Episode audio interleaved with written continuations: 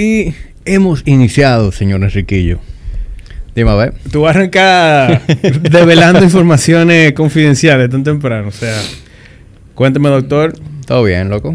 Eh, tengo que hacer una confesión antes de. Ah, pero tan rápido. Ya. Tan rápido, vamos. O sea, tenemos 19 segundos ya en la confesión. Sí. Eh, Eh, cuéntame. ok, te cuento.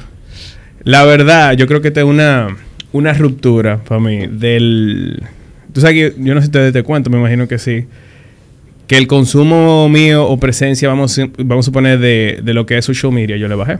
Pila. Sí. Eh, y vamos a entrar a, Tú tienes a tu perfil tema. privado y de todo. Sí, ¿verdad? o sea, ¿qué pasa? Eh, yo estaba haciendo como una especie de análisis de cuál es la interacción que uno tiene con social media. Y la primera depuración que yo hice, vamos a suponer, a, a- a las 3.500 cuentas que yo seguía, era como que, que de esto era entretenimiento y que era cosas que yo seguía porque eran, qué sé yo, personas cercanas a mí. ¿Cuál era el uso que yo le estaba dando a redes sociales? O sea, Me empecé a cuestionar eso. Tú sabes cuando tú estás eh, scrolling y después tú dices, ven acá, ¿cuánto fue que yo duré aquí? Entonces yo dije, yo quiero que esto sea más con propósito. Eh, entonces, como que ahora, lo que yo estoy entendiendo es como que cuál es la relación que yo quiero tener con social media, por ejemplo. Y el punto de que digo que una ruptura es porque para mí, y muchos vamos así inspirados en, en algo que yo he visto de ti, es el uso que yo le quiero dar es más como de entregar valor. Que parte de lo que vamos a hacer hoy, aunque no hemos dicho qué vamos a hacer hoy, es básicamente cómo uno puede aportar. No solamente enseñar eh, dónde estoy vacacionando, qué estoy entrenando, qué estoy comiendo, sino cómo uno puede agregar valor dentro del espacio donde uno tiene cierto conocimiento. Entonces, nada, quería empezar con eso y que tú hagas el intro que tú querías hacer, pero Entonces, eso quiere decir que ya vas a abrir tu perfil, te vas a lanzar ya al, al, al desarrollo de tu marca personal o... el cómo no sé, pero sí, por ejemplo, cuando conversamos de venir para acá, eh, sí me llamó la atención de que, tú sabes, hoy creo que podemos conversar cosas que no, no van, eh, digamos, no es a cherchar, we're gonna have fun, pero también creo que le vamos a poder entregar a gente eh, cosas interesantes la Sí, conversación de sí, hoy. yo, yo creo que lo que vamos a conversar hoy promete.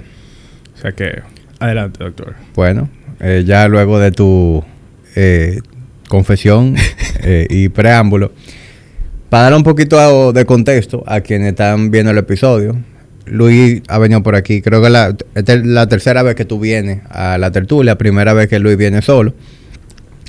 La mayoría de la gente que me conoce hace mucho tiempo claramente sabe quién es Luis, pero si por alguna razón usted no conoce a Luis Enriquillo Mejía Martí, eh, Luis es la persona con quien yo fundé Body Ignition y hoy en día sigue siendo mi socio en Body Ignition en conjunto con Juan Carlos. ¿Por qué yo quise hablar con Luis? Porque nuestra sociedad cumplió más de 13 años. En junio cumplimos 13 años. Sí, O sea, ya vamos para tenemos- 14. tenemos más de 13. Más de 13 años siendo socio. Y para mí ha sido una experiencia aperísima. eh, desde cualquier punto de vista que lo veamos. Y yo sé que eso no es normal en los negocios y en, los emprendimientos. Yo creo que Body Ignition ha logrado cosas importantes. Creo que queda mucho por hacer. Y yo no vengo aquí con ánimo de, de down lecturing de lo duro que vi ahí, pero yo sí creo que nosotros podemos hablar de lo que es ser socios y de cómo usted puede tener una sociedad que prospere y que sea saludable y en donde se mantengan las cosas, digamos que en, en good favor eh, eh, entre ambas partes. Sí. Sabes que nosotros, algo curioso es que antes de, venir, cuando tú me dijiste que tú querías conversar, yo no le pregunté, o yo no te pregunté Ujú. qué vamos a hablar. Eh, yo esperé, yo creo que el día antes. Yo dije, ven acá, hay- me tengo que preparar, vamos a hablar de algo específico, vamos a gente. ¿Qué tú tienes en mente? Pero yo le pregunté eso porque yo quería hablar de este tema. Y algo con lo que pudiésemos arrancar está alineado.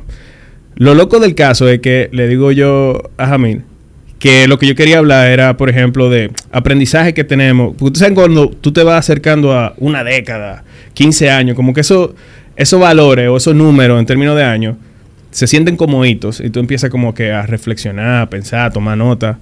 Entonces, yo quería hablar de este tema y cuando Jamil me dice, no, viejo, lo que quiero hablar es como de...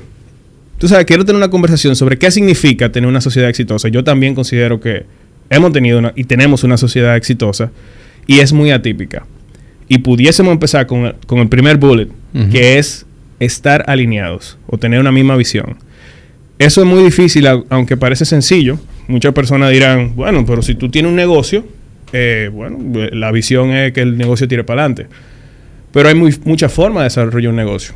Entonces yo creo que si queremos entrar en materia, uno de los puntos más interesantes para mí sería tener alineación y compartir una visión. El cómo se hace eso o cómo se encuentra, yo creo que ahí está el, el- el- el reto. Y yo quiero arrancar con ese punto. Qué tú opinas de ese y podemos ir conversando sobre, sobre Claro. una cosa. Claro. No, de- definitivamente, para dar un poquito de contexto a la gente de cómo empieza Body Ignition. Body Ignition empieza como un, un side project, un side hustle de nosotros dos. Eh, y para eh, el, el background de nosotros, Luis es ingeniero industrial de profesión, yo también soy ingeniero industrial. Nos conocimos en el gimnasio, nos hicimos training partners en el gimnasio, siendo discípulos de Checo por allá en el año 2005. Y en los foros de Ponte Roca, en el Body Shop, ahí fue donde nosotros no- nos hicimos amigos y, y fuimos empezando, em- empezamos a compartir. En ese proceso, nosotros empezamos a interesarnos mucho por el fitness y a educarnos en el tema, pero los dos lo hacíamos de manera recreativa. Yo nunca pensé que iba a vivir del fitness. Llega un momento en el que ya nos hacemos referentes en- entre nuestros amigos de que si tú quieres saber algo de fitness, háblate con Jamí, entre mi grupo de amigos, entre lo- los amigos tuyos, bueno, pues háblate con Luis. Y de ahí es donde nace la idea de que, bueno, nosotros podemos hacer algo, ah, pero con esto. Habíamos tenido influencia de lo que era un online coaching de fuera. Y de ahí llega la idea de hacer un online coaching aplatanado al mercado local, a un público que necesitaba un delivery distinto de la información. Y arrancamos como Ignition, un 3 de junio del año 2010. Y desde el primer momento nosotros dos estábamos alineados en que queríamos que eso fuera algo que creciera de una manera orgánica y no lo hicimos ni siquiera con expectativa de que eso nos permitiera dejar nuestro trabajo, simplemente de ver en qué eso se podía convertir, dedicarle el tiempo necesario, eh, cogerlo con seriedad, pero al mismo tiempo no teníamos eh, expectativa de vivir de eso. Y así como que ese fue el ánimo en el que inició el proyecto. Y yo creo que esa ha sido la magia de Body Nation, que nosotros siempre hemos, nos hemos mantenido como que fieles a, a nuestro principio y a, y a que las cosas se desarrollen en la manera en que queremos. No apresurarlas simplemente porque tenemos que hacer que los, los números hagan sentido, porque necesita- tú tienes que dejar tu trabajo para vivir de esto. No, vamos a cogerlo suave, vamos a ir viendo. Hasta que llegamos a un momento donde ya tuvimos que tomar pasos más en serio. Sí, a mí lo que me llama la atención, y eso que a mí estaba hablando del inicio de cuando éramos 100% online. Es interesante cómo pasan las cosas, porque esa decisión o esa idea surge, claro, ya había un, digamos, un interés natural de la gente con la que conversábamos, de- de- de que nosotros éramos una referencia, ¿verdad? Pero un amigo que nos menciona como que, miren, ustedes no sabían que hay como servicios que tú puedes eh, básicamente vender por internet. Y estábamos en una época que me gusta hacer esa historia de que todavía Amazon se veía como medio raro. Como que tú vas a poner tu tarjeta eh, y nosotros trabajamos de que online, pero era básicamente un servicio de, eh, de mailing, ¿verdad? Eh, y obviamente sí teníamos nuestro social media, que luego vino, nuestra página web, pero esa idea vino de un externo. Nosotros como que nos montamos en eso porque ya estaba pasando. Y algo que tú mencionas súper interesante es que lo que nosotros empezamos a hacer empezó de un passion project, empezó de algo que naturalmente nos gustaba hacer, lo podíamos hacer hasta de gratis. Eh, y eso es la importancia de empezar algo, ya sea que es un hobby que tú puedes convertir, transicionar en algo positivo o, en algo, digamos, que se pueda convertir en negocio, pero también el hecho de que nosotros teníamos un interés real de crear valor antes de, tener una presión monetaria, de, re- de recibir una retribución. Entonces, eso es algo súper importante también que tiene que ver con socios.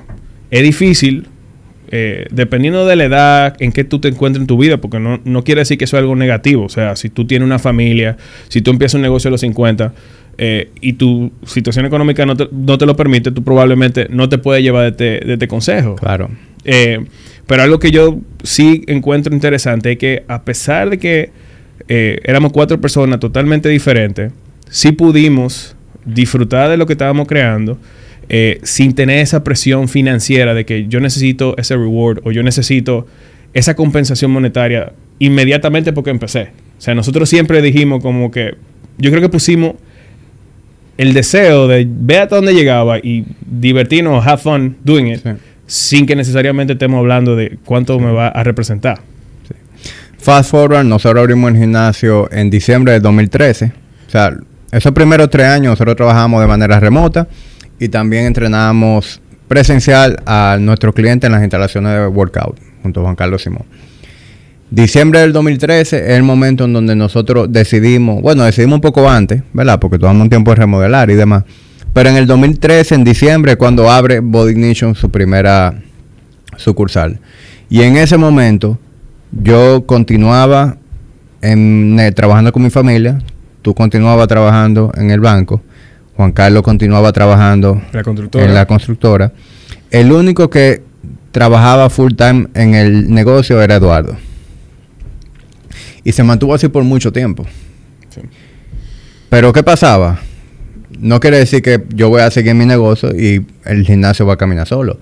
No, eso quiere decir que yo tengo que trabajar de madrugada en el gimnasio, tengo que ir al mediodía al gimnasio, tengo que ir de noche al gimnasio y probablemente tenga que pasarme mi sábado y domingo en el gimnasio trabajando, impartíamos que yo los talleres, la preparación de los coaches, hacíamos contenido de social media.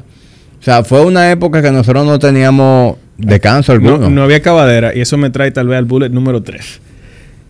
3, ya estamos en el 3. Yo no sé, alguien que, que, lleve la cuenta, pero algo que se puede sacar de ese comentario, y eso es lo interesante, que nosotros tenemos un, un gran número de historias, pero yo lo que saco de, ese recuento que tú dices hasta ese momento, y nosotros le vamos a aplicar de, o sea, qué tan extremo era. Em, señores, si estamos hablando de sociedades, eh, obviamente los negocios son negocios, pero a ti te tiene que gustar pasar tiempo con tu socio. O sea, si es simplemente laboral, eh, cuando los temas se complican, eh, empiezan a salir la diferencia. Yo creo que nosotros hemos tenido la dicha de que genuinamente a mí me gusta compartir contigo, me gusta compartir con Juan Carlos, me gusta compartir con Eduardo dentro, fuera del gimnasio. Y tenemos, o sea, afinidad. Entonces, cuando hay que pasar tiempo juntos, yo realmente, siendo honesto, no me doy cuenta cuando estamos trabajando proyectos que queremos desarrollar o cuando estamos fuera y estamos hablando de cualquier cosa. Entonces, algo interesante ahí es, ese socio o esa sociedad te permite de alguna manera disfrutar de la compañía de esa persona. Tú tienes punto donde conectas, sientes algún tipo de, de, admiración. Y eso nosotros lo llevamos al extremo. Señores, nosotros, como dice a mí, nos levantamos de madrugada, íbamos al otro trabajo que teníamos, volvíamos y cerrábamos el gimnasio, nos juntamos a trabajar juntos de dos computadoras diferentes, o tal vez de la misma, eh, algo que se podía hacer totalmente remoto y cada uno desde su casa. Y cuando entrenábamos los fines de semana, íbamos los, sábados, íbamos los domingos, salíamos a comer juntos, descansábamos. Eh, en el mismo gimnasio. Era, o sea. era absurdo. Nosotros íbamos a comer, volvíamos al gimnasio, apagábamos la luz, dormíamos siesta en el gimnasio. Y volvíamos a entrenar. Y volvíamos a entrenar y a trabajar. O sea que eso obviamente no es para nada común. Pero ¿qué podemos sacar de ahí? Es eso, esa, afinidad y que tú sientas que con quien tú conformas una sociedad, por lo menos comparte valores, puede tener una conversación, puede ser tal vez hasta las familias se pueden acercar y eso es algo que es muy valioso cuando estamos hablando de una sociedad. Porque es literalmente casi como, como, como un matrimonio. Y hay muchísimas similitudes que se pueden ver en ese sentido. Eh, pero a mí, si tú quieres, sigue eh, desarrollando el, el timeline. Sí, bueno, con respecto al, al timeline, lo que yo, por donde yo iba ahorita es por el hecho de que nosotros hicimos un sacrificio por mucho tiempo de dividirnos en dos y de quemar la vela por los extremos, como dicen, para nosotros no depender del ingreso de Body Ignition. Y yo vine a abandonar el negocio de la familia en el año 2018. 2018, es decir, cinco años después de que el gimnasio ya había abierto sus puertas. En ese momento incluso con dos sucursales. Tú dejaste en el banco en el 16, 17. ese fue como el, el momento en el que ya teníamos dos sucursales, en donde ya hacía sentido dedicarse full time al negocio. Y cerca de ese año también empezaron los proyectos de, de Star Young, que ahí viene siendo otra sociedad que, que se armó, donde tú y yo compartíamos, eh, digamos, otro proyecto que también era atado a algo que nos interesaba, que es justamente lo que estamos haciendo hoy. Compartir experiencia de qué significa emprender. Yo sé que es una palabra, yo tengo como medio mixed feelings con ella, porque a veces suena como que más sexy de la cuenta. Mucha gente siente que eh, como la motivación eh, es de yo no quiero tener un jefe o yo quiero ser mi propio jefe, cuando realmente eso significa que tú pasas de tener un jefe a que todo el mundo es tu jefe. O sea, tus jefes son los clientes, tus jefes son tus socios, porque tú le... O sea, cuando tú decides eh, emprender o crear una empresa o dar un servicio, eh, tú estás llamado a servir. Entonces, yo creo que eso es algo que tal vez la palabra ha tenido un contexto extraño, pero eso es algo que nosotros en ese proyecto también de Star Young compartíamos, que era también pasión por compartir los aprendizajes y motiva, motiva gente a, a- a hacerlo. Sí. Sí. Entonces, ¿cómo tú le llamaras a, a ese punto que yo decía de, de no de no drenar el negocio, de permitir que el negocio se capitalice y, y- y te permita verdaderamente tú vivir de él Sí, a eh, tiempo? O sea, que sea algo oportuno. Yo creo que ese es uno de los puntos tal vez más controversial. Cuando hablamos de delayed gratification y lo hablamos, estamos hablando ya de décadas. Entonces, que yo he escuchado mucho que eh, los japoneses dicen que cuando un negocio tiene 10 años es apenas un bebé. Y yo mm, decía, un bebé, nosotros tenemos un año y medio y ya vamos por la segunda sucursal. Aquí vamos a tener 300 sucursales como en el año 5. ¿Y qué es lo que uno no está viendo en ese momento? Es como que, las cosas toman tiempo. Y es, un, y es un compound effect, es decir, es algo que se va construyendo. Y cuando las cosas hacen clic, hacen clic de manera eh, desproporcionada al tiempo que tú, que, que- que tú lo estás observando. Es decir, algo que dura 10 años en construirse, como nosotros lo estamos viendo ahora. Todo lo que viene luego de esos 10 años es un crecimiento dos veces, tres veces lo que era tal vez un año anterior, que eso era algo que nosotros no, no podíamos ver. Entonces, con relación a lo que es poder dilatar el beneficio económico para inyectarlo al, al negocio, para crecer, es algo, creo que es vital, porque esas son una de las principales diferencias que tienen los socios también. Me reparto el dinero, lo invierto en el negocio, y cuando tú dices, no, es que la prioridad es el proyecto, el negocio que tenemos, es el bebé. Imagínate que, que un, matrimonio entre 3, 4, 5, 6 personas, que son los socios, y los 6 o los 4 o los 3, el número que sea, se pueden poner de acuerdo de que la prioridad es el bienestar, desarrollo y crecimiento de ese proyecto. Yo creo que eso tiene un poder enorme en desarrollar y crear un efecto compuesto de que luego se traduce en beneficio económico, porque fíjense que nosotros, ¿cuántas veces nosotros como Boy Ignition hemos invertido en remodelaciones, expansiones y sucursales? Prácticamente anual. Desde que Anual, empezamos. o sea, nosotros hemos remodelado tal vez Arroyo Hondo más de cuatro o cinco veces, hemos expandido creo que dos veces. Eh, en, en Body Ignition Bellavista, nosotros hicimos uno de los cambios más drásticos, que fue literalmente, nos quedamos en el mismo sector y cambiamos de sucursal y nos enfocamos en otra cosa que fue más como comunidad, expandir servicio. Entonces, el hecho de que como entidad o como grupo económico o como socio se logre también priorizar el negocio antes de, digamos, las, eh, la necesidad que tú tengas financiera, es algo también que, que no es muy común y que por suerte también nosotros hemos podido, con muy poca conversación, yo creo que estar de acuerdo y, y priorizarlo de la misma manera. Sí. Sí, y definitivamente nosotros hemos tenido a favor la edad. Es decir, nosotros emprendimos en el 2010, yo tenía 23 años. O sea, cuando empezamos online. Sí. Lo que quiere decir que cuando abrimos el gimnasio en físico, yo tenía 26 años. Entonces, eh, fueron años en donde yo seguía viviendo con, con papi y mami, tú por igual. Yo me casé fue en el 17. Ahí fue como cuando ya yo empecé a tener más responsabilidades eh, económicas. Entonces, el hecho de que nosotros empezamos a una temprana edad en donde teníamos menos carga económica, fue lo que nos permitió a nosotros operar el negocio de esa manera. Y, eso es bueno decirlo, porque no todo el mundo lo puede hacer así. En todos mis proyectos hay constantes que me acompañan. Los hierros que nunca decepcionan, un equipo de personas que son excepcionales y una entidad aliada a mis ideas. Banco Popular, siempre a tu lado.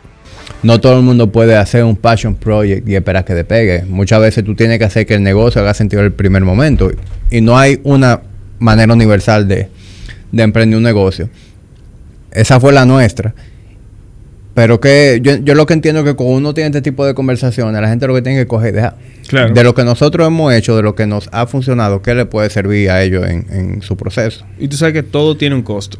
Es decir, ¿cuál el costo cuando nosotros éramos jóvenes de tener dos, tres trabajos, tres proyectos y eh, decidir que lo íbamos a invertir todo en, en desarrollar la marca, el gimnasio, los servicios que dábamos?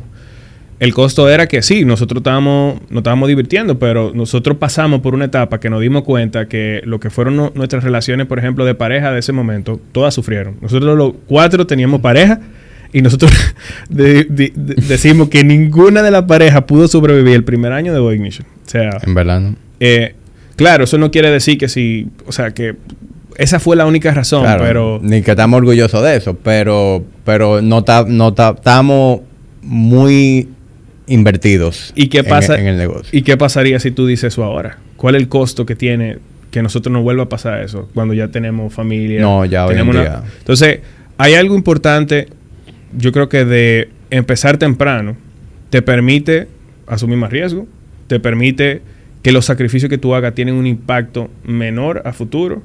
Entonces, también tiene un riesgo. O sea, tú por ejemplo, yo tenía una carrera que estaba súper avanzada, súper temprano en, lo que yo hacía en la banca. Eh, y probablemente decidí un camino no convencional, porque todas las personas que estaban dentro era como que, ¿qué? Sí, yo creo que tú fueras VP ya. No, claro, pero... Y si tú me preguntas, no que tiene absolutamente nada de, de malo. Yo creo que yo me siento totalmente confiado de que personalmente, y creo que todo lo que formamos parte del proyecto, tomamos la decisión correcta, em, porque te da la o sea, el aprendizaje de, emprender es una, maestría que no, no, te enseñan. Y cuando cada día depende de, tu habilidad de resolver problemas, em, yo creo que eso te prepara de una manera diferente y que tú eres el último responsable. Cuando tú eres parte de una organización, hay un dicho, yo digo, no es lo mismo ser parte del éxito que ser responsable del éxito. Cuando tú tienes una organización de 7.000, 5.000, 10.000 empleados, empleados, tú eres parte de una maquinaria. No quiere decir que no van a haber personas que van a cometer errores, que van a impactar a la organización. Pero probablemente si tú sales, tenga cual tú tengas eh, tu rol, ¿verdad? They're not gonna die. Sí. Bueno, el Banco Popular sigue siendo popular sin Luis. sigue siendo popular sin Luis, mil veces más grande y mejor. Entonces, cuando tú tiene ya la responsabilidad de personas que confían en ti, porque hubo personas también, así como nosotros, amigos cercanos, que tuvimos la dicha de traer este proyecto, que, abandonaron su carrera. Sí, de hecho, todos los coaches de Boy Nation son profesionales. Nosotros tenemos el staff, arquitecto, ingeniero, eh, administradores de empresa, o sea, todos eh, terminaron gravitando hacia el fitness como algo de pasión, en paralelo a lo que fue su carrera formal de universidad. Exacto, entonces e, ese, ese tipo de cosas yo creo que para mí es súper relevante de darse cuenta de que el camino que tú elijas, yo creo que tú tienes que ser un estudiante. You have to be a student of your craft. Para mí eso es lo más importante. Sea que tú elijas el camino, digamos, corporativo, que tiene sus rewards. Esa posición que tú mencionas es una posición que te permite conocer a muchas personas, aprender mucho, manejar muchas responsabilidades eh, y también te forma de cierta manera. Entonces, eh, cada camino tiene su, su, reto. Yo lo que creo es que algo también de la sociedad, para volverlo al punto número me voy a el número ahora, el 5. lo van a tener que editar. O sea, tú te vas con lo impar. Sí, yo me voy, yo me voy a ir con lo impar. Me gusta lo impar y el 5 me gusta. Es básicamente asociarte con personas que tengan un growth mentality. ¿Qué quiere decir eso? Que cada uno en el área que, que se siente competente o no, tiene una curiosidad real de aprender y mejorar, porque eso se traduce al negocio. Entonces, si tú quieres encontrar un socio, pregúntate qué tan curiosa esa persona es, qué tanto esa persona ah, le gusta aprender, qué tanto invierte en educación. El mejor retorno que tú tienes es aprender a ser mejor en lo que tú haces. Y yo puedo ser honesto, yo creo que de quien yo vi eso como por primera vez fue de ti. Eh, que tú eres una persona, y tú siempre has sido así eh, con el negocio y con todo lo que tú haces, de que si tú puedes eh, buscar información, o sea, quiénes son los que están a la cabeza, tienes la curiosidad de qué hay diferente ahí, siempre, o sea, tú siempre has tenido la apertura de buscar esa información. Hay veces que cuando uno quiere hacer una inversión con relación a aprendizaje, self-development, cosas de negocio, uno no quiere invertir, tal vez, porque como emprendedor tú te la sabes toda, o yo lo voy a buscar en internet y yo voy a meter mano, eh, y tú te lo quieres autoenseñar todo. Y yo creo que cuando tú vas madurando, tú identificas cuáles son mis fortalezas, que yo puedo aprender y que realmente yo puedo conseguir fuera de mi ecosistema, de lo que yo estoy viendo. Y eso es algo que tú has sido la persona que ha impulsado eso internamente en Boeing Ignition con los temas, por ejemplo, de cómo nosotros buscábamos información primero en Precision Nutrition, luego cómo nos fuimos para el PICP, luego como de eso tal vez eh, nos fuimos para eh, Shredded by Science, luego de Shredded by Science 3D Muscle Journey, luego de ahí, eh, por ejemplo, hasta caer, tú te fuiste específicamente una época muy de, CrossFit y finalmente eso nos llevó a, OPEX. Entonces, esa curiosidad no solamente de tu craft, de lo que tú haces, sino de qué hay allá, qué hay más para afuera. Muchas veces se sentía, para serte honesto, cuando llegaba algo nuevo, es que no hay más nada allá afuera. Esto es el final de los muñequitos. Y tal vez hubiese creado una especie de, de, tope. Si usted fija en gimnasio o, digamos negocios que buscan algo y perfecto. Y se casan con eso ya. claro. Entonces, ¿qué pasa? Cinco años después, diez años después, tú no eres relevante. O sea, nosotros estábamos cambiando la forma en que pensábamos, la forma que veíamos el negocio. Nosotros siempre, hemos sido muy open mind. incluso, fíjate que algo que fue como que muy icónico para Body en un momento fue cuando popularizamos los macros. Correcto. ¿Y quién fue que trajo los macros a la ecuación? Fue Eduardo. Porque ese era un momento en el que tú y yo ya creíamos que no habíamos, habíamos descubierto la agua tibia con la dieta paleo y el carb cycling. Sí. Y Eduardo viene, señores, if you fit your macros, que sé yo que van. Empezamos a curiosear con el tema y eso nos abre a nosotros un nuevo mundo de posibilidades de cómo manejar la alimentación. Entonces, nosotros siempre, siempre todos hemos sido como que muy abiertos a qué hay allá afuera, a entender que no hay una única manera de hacer las cosas. Y cada una de esas cosas no anula la otra aunque nosotros hemos ido evolucionando, como tú bien dijiste, diferentes institutos, mentores que han sido de influencia, ninguno anula el anterior.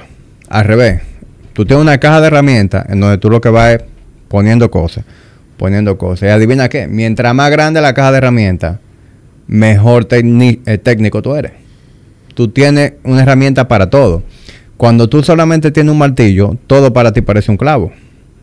Sí, estoy totalmente de acuerdo. Y y, quiero atar todo lo que estamos conversando en que no es solamente lo que pasó con nosotros en Body Ignition, sino cómo tú puedes extrapolar eso de manera natural a un negocio, lo que tú estés pensando, o una sociedad. O sea, todo lo que estamos conversando, eh, para la persona, si, si ese es el foco, claro, se traduce en lecciones de negocio, pero se traduce también en cómo tú elegí e, esa, esa persona o, ese grupo de personas con la, que, con la cual tú quieres eh, hacer sociedades. Eh, y eso me lleva uno de los elementos de cómo elegir tus socios y es, eh, también no, quiero parecer como el catedrático, pues, sino que también que tú me des tu opinión, de que es muy importante ser, tener cualidades complementarias. ¿Qué quiere decir eso? Usualmente, si tú eres alguien muy creativo, tú quieres complementar tu, tu skill o esa habilidad con alguien que es muy estructurado porque se, complementan casi siempre, no, es así en su totalidad de los casos. La persona muy creativa tiene tema de que no es muy buena con los horarios, no se organiza mucho, etcétera. Entonces tiene, tiene mucha creatividad. no le interesa la parte numérica de, las cosas. Entonces, eso es algo que nosotros yo creo que, que entendemos muy bien. Yo, dentro de eso, ¿verdad? Que tú identificas qué me falta a mí y qué yo puedo complementar con un socio. Eh, creo que es valioso y entender que las fortalezas de mi socio son para yo apoyarme en ella y, las debilidades de mi socio, si yo puedo complementarlas, pues yo complementarlas. Eso es como, vamos a suponer, matrimonio. O sea, si tú eres el que siempre cocina porque te, te gusta, el más habilidoso, o sea, tal vez se va a empezar de forma natural a convertirse en tu rol. Pero si tú vienes un día y le dices a tu pareja, ve acá, pero el único que cocina soy yo, that's your skill. Tal vez la persona te complementa en términos de mantener la casa organizada o mantener la casa con un vibe que no, que no parece una cueva o que no parece, tú sabes, que, que llegó a la casa de un asesino en serie porque, porque no hay ni una foto. Entonces, es entender ese tipo de interacción en la sociedad también. Sí, sí, 100%.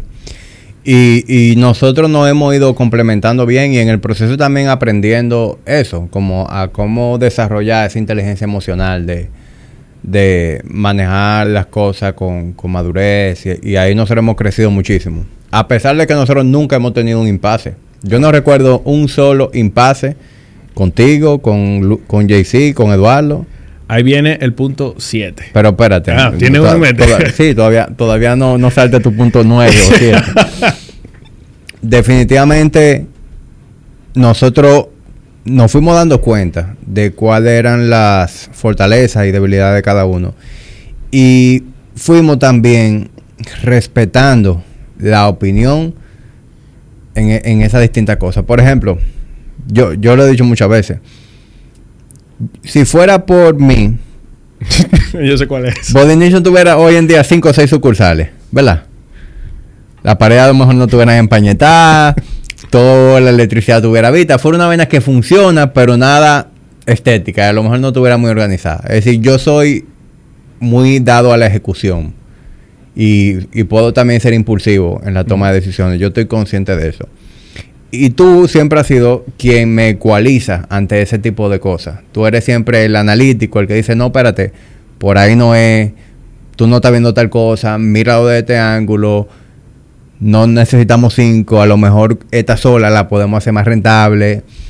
Entonces, por eso, eso que tú decías de encontrar un socio que te complemente en, en tu habilidad, en tu forma de pensar, para mí también eso tiene mucho que ver con cómo se han ido dando las cosas entre, entre nosotros. Sí, o sea, para mí eso es priceless. Yo te puedo decir que eh, muchas de las sesiones de trabajo que nosotros tenemos, que de resolver problemas, eh, yo literalmente pienso en algo, ¿verdad? Y cuando te escucho hablar, yo digo, o sea, yo no lo pensé así. Y literalmente es como si tú tuvieses un second brain. Y, y eso es lo que tú, lo que tú quieres lograr cohesión. ¿Cómo tú puedes ser diferente, pero que al mismo tiempo no sea tan diferente que se pierda el mismo punto en común, sino que se vean ángulos distintos. Y también JC es una persona súper calmada. JC se siente como que anda en slow motion. Entonces, por ejemplo, a quien yo busco cuando tal vez yo me siento muy, digamos, fuera de mi centro en cualquier tema, yo busco a JC, porque yo sé, yo sé que él tiene ese complemento de que cuando tú vas con un a 160, poner JC, tú, te- tú vas a ter- terminar la conversación en 80. No hay forma de que escale. Es- es- ¿Tú entiendes? Entonces, y- también uno mismo se va conociendo, como que cuáles son mi- mis flaws. Entonces, tú quieres gente que se autoanalice y que sea una versión mejorada de sí mismo en el futuro, porque eso se traduce eh, en el negocio. Eh, hay algo que tú siempre mencionas, yo- tú lo dices mucho, que es lo de lo pana, que you talk about the past. Eh, y tú no puedes construir nada nuevo con una base de un conocimiento pasado nada más. O sea, la única forma que tú evolucionas, la forma en que tú creces, la forma en que tú te vuelves un mejor empresario, es con curiosidad de avanzar. Y eso tú nada más lo vas a mirando al futuro. Si tú solamente te quedas mirando en yo fui, yo hice, o tú te acuerdas cuándo, no hay forma de que tú O construyas... Esto funciona. Exacto. Entonces, el punto 9 o el 11, eh, no sé por cuál es el que vamos, que te iba a Yo decir... creo que tú era dejar de mencionar. Déjalo conteo ya. Sí, porque es que tú me vas a complicar la edición demasiado. Y si y próximo punto. y, si, y si tal, yo lo pongo aquí. Em, el- el- lo que iba a mencionar es que cómo se manejan las diferencias es importante. Nosotros hemos tenido la particularidad de que no ha habido ninguna reunión, sesión de trabajo, de toma de decisiones, donde nos vamos y un punto se quedó sin resolver porque no, no teníamos consenso o porque alguien se quilló y salió de aquí. Yo creo que el respeto, vamos a unirlo en dos, el respeto y la política que casi siempre no ocurre de forma escrita, cuando estamos hablando de, emprendimientos, en cómo se solucionan los problemas es vital. Porque van a haber problemas. O sea, tu función como empresario es los problemas que tú puedas resolver. Tú no estás ahí para verte bonito, tú no estás ahí para aparecer en Forbes, tú no estás ahí para, tú sabes, para, aparecer la foto bonito. O sea, tú vas a resolver problemas. Nadie te llama todos los días, oh, hoy facturamos un millón de pesos, felicidades. No, es como, pasó este problema, ¿cómo lo resuelvo? O sea, tú estás ahí para servir, como yo decía. Entonces, nosotros hemos tenido la particularidad de que no ha habido un solo caso que nosotros no, nos, nos hayamos puesto de acuerdo para tomar una decisión. A mí eso me parece muy poco común eh, y, nunca lo tuvimos que hablar. O sea, nunca tuvimos que decidir que hasta que no tuviésemos de acuerdo todos, como que algo no, no se iba a hacer. Sí, e incluso aunque ya hoy en día tenemos gerencias y roles definidos, fulanito el CEO, fulanito el CFO, fulanito el de operaciones, aunque esos son nuestros roles a la hora de accionar, ¿verdad? Y de supervisar cosas. Cuando nos sentamos a ponernos de acuerdo, no hay una dominancia. O sea, la opinión de los tres vale lo mismo, sin importar participación de acciones, sin, sin importar realmente cuál es tu posición jerárquica. Nosotros estamos en el mismo nivel los tres. Como que siempre hemos tenido esa, ese trato. Y hasta una manera, digamos que poco ortodoxa de manejar lo que es una asamblea, ¿entiendes? Una toma de decisiones. Eh, yo sé que otras empresas más organizadas tienen un consejo de directores y se reúnen y someten los puntos a votación y eligen quién va a ser el gerente este próximo año y este gerente tiene que rendirnos cuenta. Nosotros nunca hemos hecho eso. Eh, sin embargo, sí hemos tenido esas conversaciones, simplemente de una manera mucho más relajada. Y, eso incluso en un momento que participamos en, otra sociedad fue algo que no, nos trajo problemas. El pensar que todo el mundo operaba como nosotros. ¿Entiendes? Como que todo el mundo operaba desde esa buena intención de que las cosas se dieran bien eh, o entender la, esa fortaleza y debilidades que puede tener tu otro socio. Sí, fíjate. nosotros tenemos una fórmula que nos funciona a nosotros. ¿Entiendes? No quiere decir que no podemos participar en otras sociedades o que están destinadas a salir mal. Pero esa, como que esa mezcla que tenemos está tan bien que a veces mejor ni no tocarla. Sí, sí. Sí, fíjate, bueno, la razón por la cual existen todos estos protocolos que tú mencionas, de acta de asamblea, de comité, de políticas, primero es cuando la empresa se va poniendo muy grande, que ya obviamente no, las decisiones tú la empiezas a delegar. Y eso es algo importante también, de, creo que vamos a hablar de eso un poco más adelante, de cuando tú empiezas, cuando tú pasas de, de gallo loco a emprendedor y de emprendedor a, empresario, ya obviamente lo que significa es que tú empiezas a delegar responsabilidades que antes totalmente dependían de ti. Pero lo que te, lo que te iba a decir con relación a, a eso de la toma de decisiones y, el, y el consenso, consenso es que ese tipo de estructura en la empresa surgen porque no es natural lo que nosotros estamos describiendo. Eso que ha pasado de forma natural de, de, consensuar y que cuando se toma una decisión se hace en equipo, eh, no es tan fácil cuando se habla de, corporaciones, de empresas grandes, y es algo que en el proceso de construcción yo le invito a la gente que lo tome en cuenta, de que, sea, el respeto y, y, digamos, ponerse siempre en la posición de la empresa. No es que I'm right. Esa es otra cosa, dejar el ego fuera. O sea, yo no creo que hay ego entre nosotros de quién dio la mejor idea, quién es el maduro, sino que hay un ánimo de que la empresa avance. Entonces eso nos pone en la misma visión.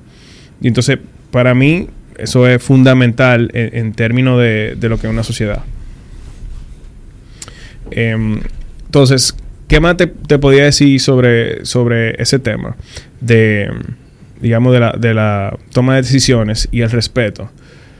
Hay algo interesante que tú mencionabas, que nosotros no tenemos una jerarquía, no tenemos puntos que, digamos, donde nos imponemos, pero sí existe un respeto de quién es el ultimate responsible o quién es el responsable final de ciertas tareas. Y le puedo poner un ejemplo 100% transparente a la gente. ¿Tú recuerdas cuando nosotros empezamos? Eh, yo creo que yo, manejaba más social media y después como que yo tengo como un love-hate relationship con, social media. Yo como que lo solté y tú, lo tomaste, te gustaba, te apasionaba e inclusive lo has seguido desarrollando. Yo soy una persona que valora mucho lo práctico y busco crear eficiencias en mi día a día. Por eso siempre he visto el valor de traer mis pedidos por Domex. En mis años como cliente siempre he visto cómo persiguen mejorar la experiencia de sus usuarios. Pide lo que quieras, tráelo por Domex y recibe directamente en la puerta de tu hogar. En Domex corremos por ti. Y cuando se, se tratan de decisiones de social media, como yo sé que eso es algo donde tú estás ahora mismo, vamos a suponer, liderando dentro de los muchos roles que cada uno de nosotros tenemos, siempre que yo lo converso es de, ¿qué tú opinas? Sí. Respetando el rol. Igual con Juan Carlos. Juan Carlos está encabezando ahora la, sucursal de, de Bellavista. O sea, aunque yo sea fundador de Boy Nation o whatever, yo siempre, cualquier decisión que tenga que ver con la sucursal, yo, yo primero consulto, nunca es una imposición o qué tú opinas de si implementamos eso allá o que, o sea, siempre lo tengo en cuenta.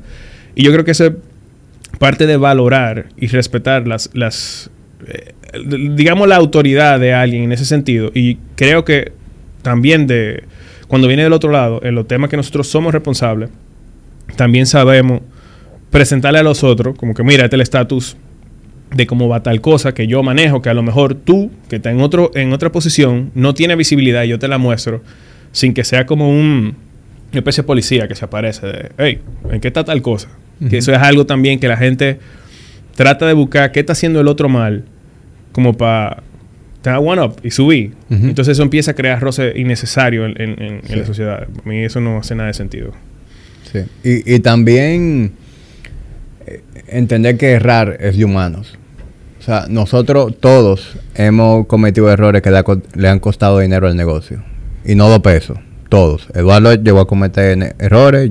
Yo, yo tú, y, y, yo no recuerdo en ningún momento que ustedes, en, mi caso, si yo cometí un error que costó dinero, que, que se me atacara, fue más como, bueno, let's take the loss as a team y seguimos.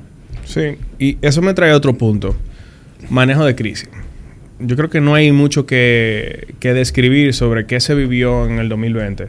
Yo puedo decir, eh, sin miedo a, pecar de, demasiado transparente, que esa fue una de las etapas que a mí más miedo me dio como, así como, como persona, eh, en términos de lo que era un negocio. O sea, las responsabilidades, por ejemplo, cuando un negocio tiene... Eh, por ejemplo, facilidades de crédito que lo va a utilizar para invertir y crecer el negocio y de repente todo se para. Eh, y eso, en los momentos de crisis, eh, tú te das cuenta de los verdaderos colores de la gente. Y en los momentos de abundancia, todo, el mundo, todo, está bonito. Y yo creo que nosotros hemos pasado por varias etapas. Uno, donde nosotros creíamos que éramos exitosos simplemente porque estábamos de moda. Otro, donde tuvimos ese año donde puso, digamos, a prueba todo lo que era nuestra convicción, nuestra, nuestra resiliencia, nuestra creatividad, porque hicimos cosas que tampoco habíamos hecho y podemos hablar sobre esa época. Y por ejemplo ahora que hay una, creo que hemos aprendido a, institucionalizar un poco más el negocio y verlo más como, a pesar de que we have fun y, sabemos igual disfrutarlo, eh, donde le estamos creando más métrica, donde nos estamos creando metas. Eh, en ese momento que fue, vamos a decir, The Dark Ages, nosotros aprendimos, crecimos, evolucionamos juntos.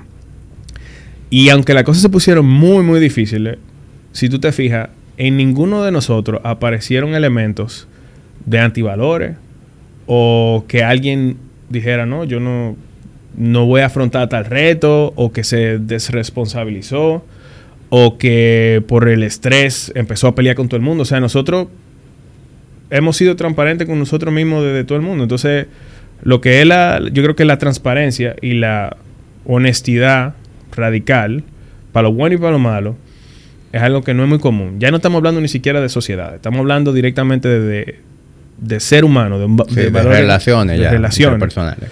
Eh, y eso es algo que es muy difícil de evaluar. Porque lo- los momentos malos, o sea, ¿cómo tú lo llamas? ¿Cómo tú le pasas un test a alguien que tú conoces hace cinco años y le introduce una crisis? O sea, eso no...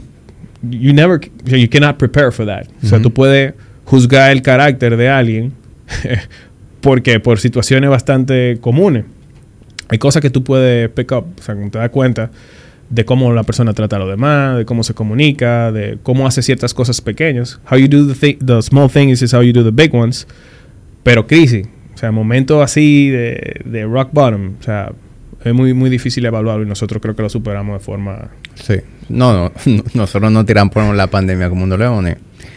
Y, y yo voy a dar un dato que, que a lo mejor no debería ni de darlo. Me arrepentiré luego.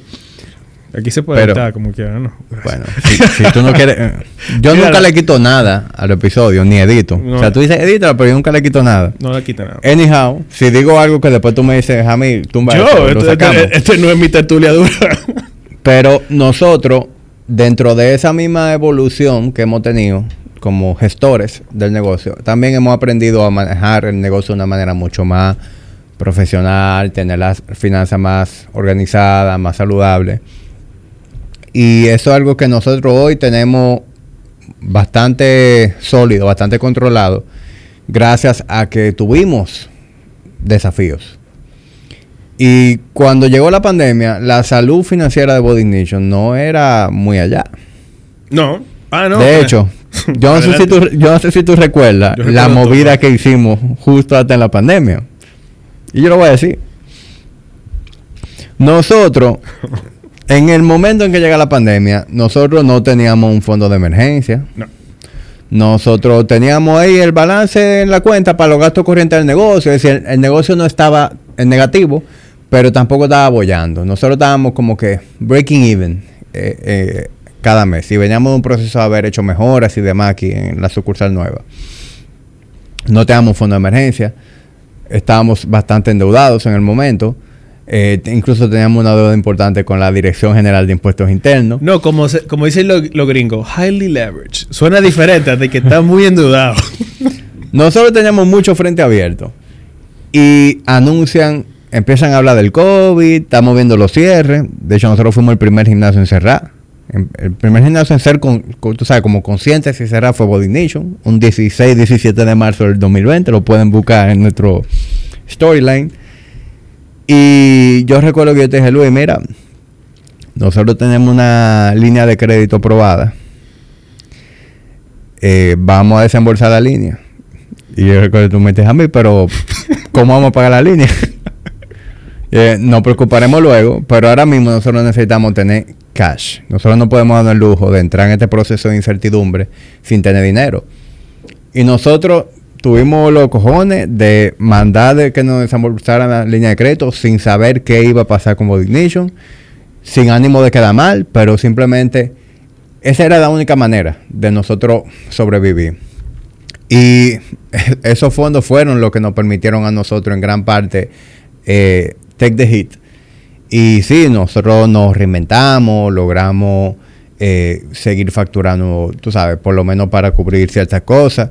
Y pudimos mantenernos, aunque renegociamos con los bancos y demás, pudimos mantenernos al día. Pero eso fue una experiencia que para mí nos mostró de que nosotros estábamos hechos. Tú no recuerdas que en adición a todo lo que tú estás diciendo, nosotros invertimos en esa época.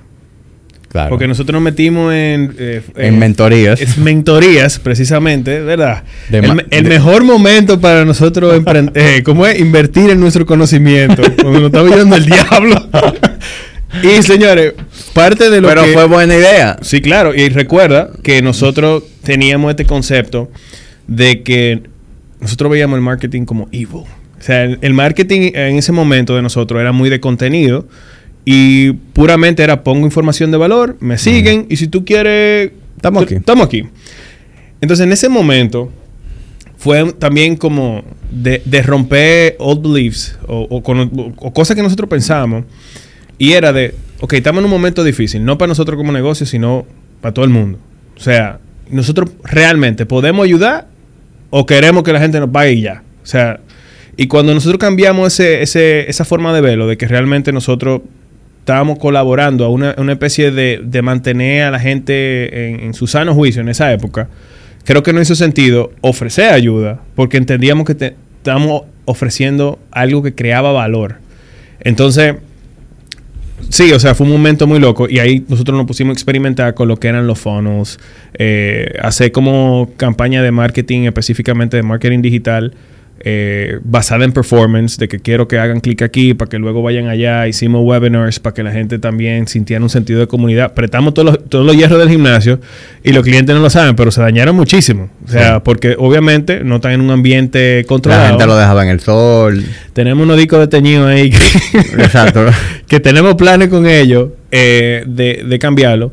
Pero eso fue, yo lo veo y realmente yo me acuerdo de esa época. Claro, eh, cada vez que lo veo me acuerdo de esa y, época. y también se dañaron muchísimos equipos, pero al final nosotros también creo que colaboramos con ese ambiente y hubo otros, eh, digamos, gimnasios que literalmente hicieron lo mismo y la gente logró crear un sentido de comunidad, aunque fue digital. Eh, sí. Pero agregamos valor en ese proceso difícil, digamos. Sí, sí. Y, y, y hubo gente que, que en pandemia eh, tuvo, tuvo mucho ocio, pero nosotros recuerdo que no tuvimos ninguno. No. De hecho, yo, yo creo que eso fue uno de los momentos que yo más horas de trabajo puse. O sea, yo recuerdo levantarme y sentarme frente a mi computadora a tener llamadas en Zoom, porque uh -huh. nosotros no teníamos en el momento un departamento de venta funcionando. Y estábamos experimentando con esto de los leads, etcétera. Cada, cada lead recibí una llamada con nosotros directamente. Y yo recuerdo tener en un día 20, 25 llamadas de venta. En adición sí. a hacer programa, en adición a sentarme con los coaches, en adición a sentarme con ustedes a ver cómo era que no nos íbamos a joder. Sí. Eh, era, yo no me acordaba de eso. Nosotros nos convertimos también en el, en el, en el sales team claro. de, de Body Ignition, que nunca no, no había existido. Y, y y, tam, y toda esa experiencia fueron game changers para nosotros. O sea, yo, yo me volví un vendedor en el, en, en el, en el, durante el COVID. A, una a un punto tal en que cuando pasa el COVID, todo lo que nosotros empezamos a hacer distinto en el área de ventas, de tener un script, de tener un funnel, de tener eh, una serie de herramientas, fueron producto de esos aprendizajes que tuvimos. Incluso sí. fui yo quien me senté con las diferentes personas a entrenarlo y a hacer un speech de venta. Porque ya lo tenía todo demasiado pulido. Sí, eso es, es como... Yo, bueno, parte de lo que yo tengo ahí en el brazo es que Stronger Through Pain o, o, o parte de lo que hablamos de Strong Adapt es que a medida que uno va creciendo o madurando, no sé cómo lo queremos llamar, uno se va más en retrospección. Es decir, cuando las cosas pasan, claro, uno tiende a decir, esto fue malo, esto fue bueno. Pero si uno se pone a analizar que esa experiencia que tal vez no se siente muy grat gratificante, son las que te forman, son las que te ayudan a salir de un punto para tú llegar al próximo, pudiésemos clasificarla como malas realmente, como están formando parte de nuestra evolución. Yo no quisiera vivirla de nuevo, pero al mismo, al mismo no tiempo... La estoy invitando, ¿eh? Pero al mismo tiempo nosotros, todo lo que estamos haciendo hoy distinto, para bien, es gracias a cada una de esas, eh, de, de, cada esos momentos difíciles, a cada uno de esos desafíos. Es decir, eso fue lo que nosotros nos llevó a cambiar el modelo de, de Body Ignition. Nosotros pasamos de ser un gimnasio que ofrecía un personal training, que es lo que se ofrece en cualquier otro gimnasio boutique, a ofrecer individual design, un modelo que funciona distinto y que únicamente lo ofrecemos nosotros en el país por lo menos eh, hasta donde yo sé. Eso fue producto de, de, de, esa, de ese desafío, ¿verdad? De que tenemos que reinventarnos y también de esa curiosidad mía de, ok, ¿qué están haciendo aquí? Mira qué pero esta gente, mira cómo entrenan a sus clientes, mira, todo el mundo está contento, mira, están haciendo la manera... Irónicamente, aunque no era lo, el, el, ese one-on-one -on -one que uno entendía que era lo ideal, era un método que funcionaba de una manera mucho más profesional y entregaba más valor al cliente. Y fue sí. como que, claro, vamos a darle ahí. Entonces, cambiamos el modelo, adoptamos prácticas distintas de cómo manejar el negocio, de también nosotros entender desde qué lugar verdaderamente aportamos a la organización. Porque antes del COVID, Hamid era el, el entrenador de Bonicho que más facturaba Mm. Eso era lo que yo era en Body Nation. Yo era el entrenador que más horas de trabajo ponía y el que más facturaba. Pero yo era el cuello de botella de- del negocio. O sea, Hamid no estaba haciendo nada para el negocio. Hamid era un self-employed. Ah, bueno, entonces eso nos trae al próximo tema de que es, primero, yo lo veo por dos, pero vamos, vamos a empezar por el que tú acabas de tocar, que es entender que uno va evolucionando en la, en la, en la escalera de primero, como tú dices, self-employed, es decir, soy emprendedor, etcétera, soy mi propio jefe, y tú como tu propio jefe, tal vez te va a exigir más que tu jefe anterior que te tenías alto. Eh, hay que reconocer eso. Digo, si tú te estás exigiendo, ¿verdad? Cierto nivel de, de performance. Entonces luego tú pasas a formar un equipo. Entonces tú eres self-employed y tienes gente a tu cargo también. Entonces luego viene la, la segunda, la, ter- la tercera etapa, que es cuando tú empiezas a gerenciar. Entonces, o cuando tú empiezas a ser un líder realmente. En términos de que ahora tú dices, bueno, yo no me puedo multiplicar. Yo lo que sí puedo es formar gente, elevarlas, educarlas, o traer gente que también traen cosas nuevas al juego, para que sean una extensión de lo que es nuestra filosofía. Entonces yo creo que cuando nosotros entendimos eso también, porque pasaba lo mismo, nosotros cuando, previo a ese momento, siempre éramos como los tres, estábamos top 1, 2, 3 en términos de, de lo que era facturación. Nosotros entendimos, pero ¿cómo esto va a crecer si el equipo nuestro no tiene la capacidad de igualarme, ser mejor que yo en, en mi craft? inicial, porque entonces empieza esa transición de que bueno, pero que el negocio no puede crecer más si yo me la estoy pasando todo el tiempo dando el servicio. Entonces ahí viene esa próxima evolución de que hay que ser un líder. Entonces, ¿qué significa ser líder? Eh, bueno, tú tienes que ayudar a formar personas, tú tienes que comunicar de cierta manera, tú tienes que lograr que ese espíritu o ese vibe que se siente en Boy Ignition o en el negocio, si lo quieren extrapolar lo que sé que estamos conversando o lo que ustedes ten- tengan en mente, cuando llegue ese momento, cómo yo dejo eso impregnado en, en- en la cultura sin que, porque yo me fui, entonces se cayó todo. O, o porque tengo un rol distinto o menor, se ve impactado eh, la- las operaciones. Y eso me trae en, si tú te quieres ir a la, a la historia, digamos, cronológica de que post pandemia, yo creo que ahí nosotros como que empezamos a explorar con eso. Y ahí sale un proyecto donde yo creo que tuve un, un espacio donde no tuve estar involucrado como dos años. Eh, y vamos a conversar sobre eso, donde Eduardo también empieza a ex- explorar o, su propia empresa de... de Eduardo todo- antes. Eduardo desde el 18 empieza ya a como incursionar en, en- en su proyecto de, de- de filmación y eso.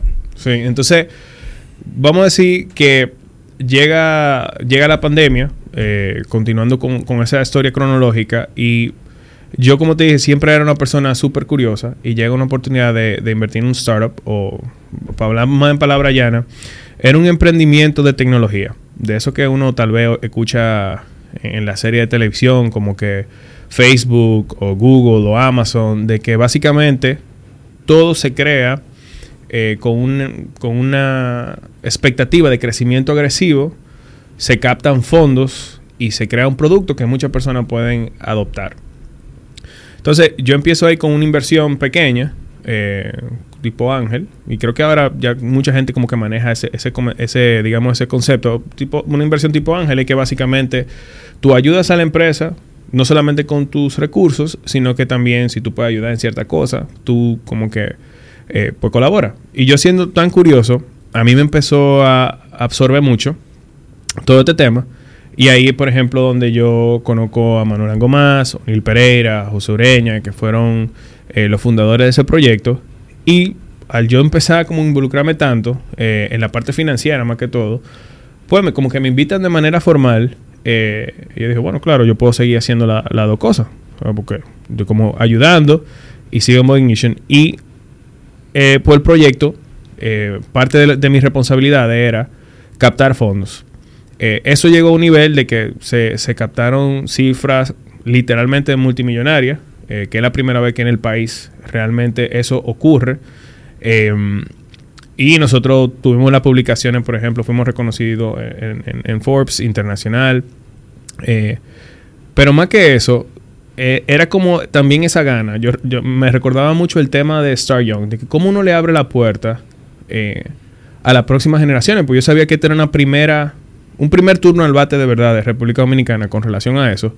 Y no fue bastante bien. O sea, yo tuve que aprender sobre la marcha. O sea, yo estaba hablando con personas que me estaban hablando a mí de términos que yo tenía que literalmente meterme a YouTube a las 6 de la mañana, aprender sobre lo que yo iba a hablar para una reunión.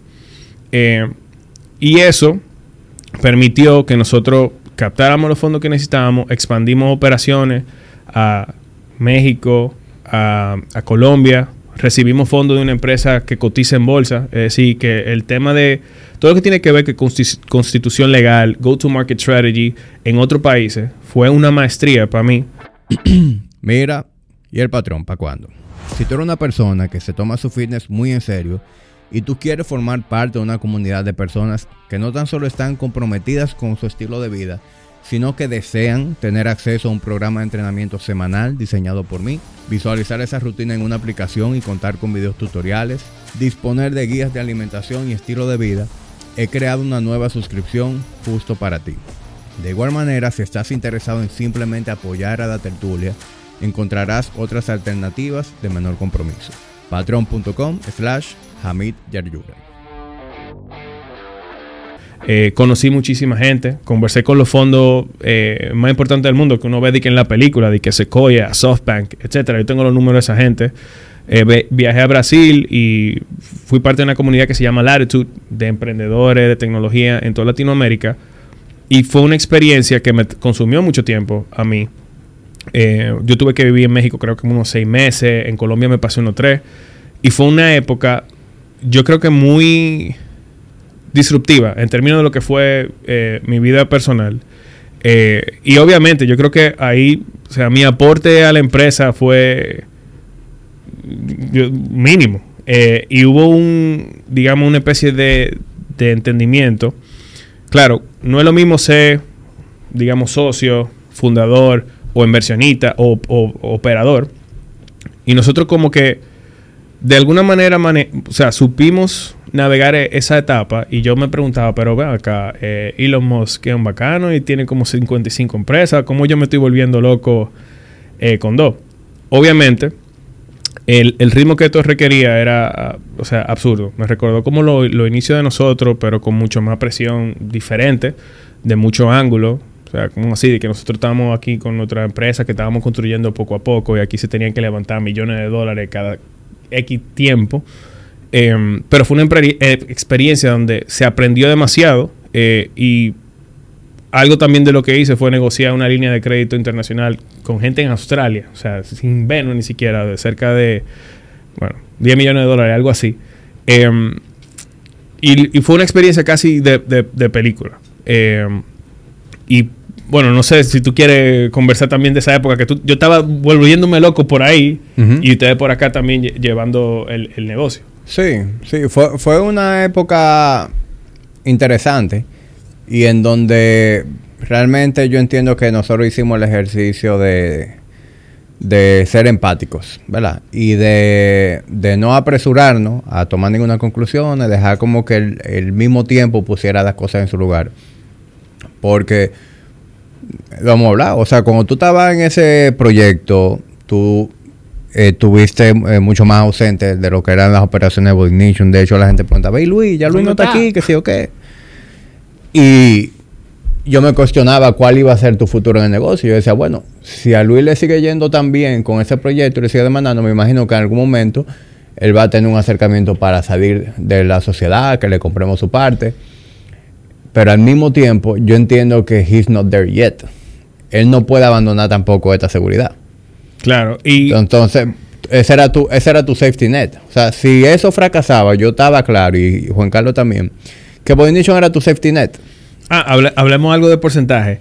El porcentaje de éxito de ese tipo de, emprendimiento es de un 5%. La gente no... O sea, es como de decir, oye, si te va por ahí, te va, te va a caer. O sea, mm, tiene 5% de no caerte, como que tú sabes que te va a traer ahí. Eh, pero, para ponerle, digamos, la tapa en, y no dejarle la historia a la gente en el aire, justamente ahora, bueno, ¿qué pasó? Excelente, le está yendo súper bien, está llegando a la meta de, crecimiento que tenía, o sea, se creció ahí bastante eh, en muy corto tiempo. expansión pasó en dos años. Em, y bueno, perfecto. Nosotros nos no toca la próxima ronda de inversión. Iba a ser la ronda de inversión más grande. Bueno, la ronda de inversión que se hizo fue la más grande que se ha hecho en el Caribe.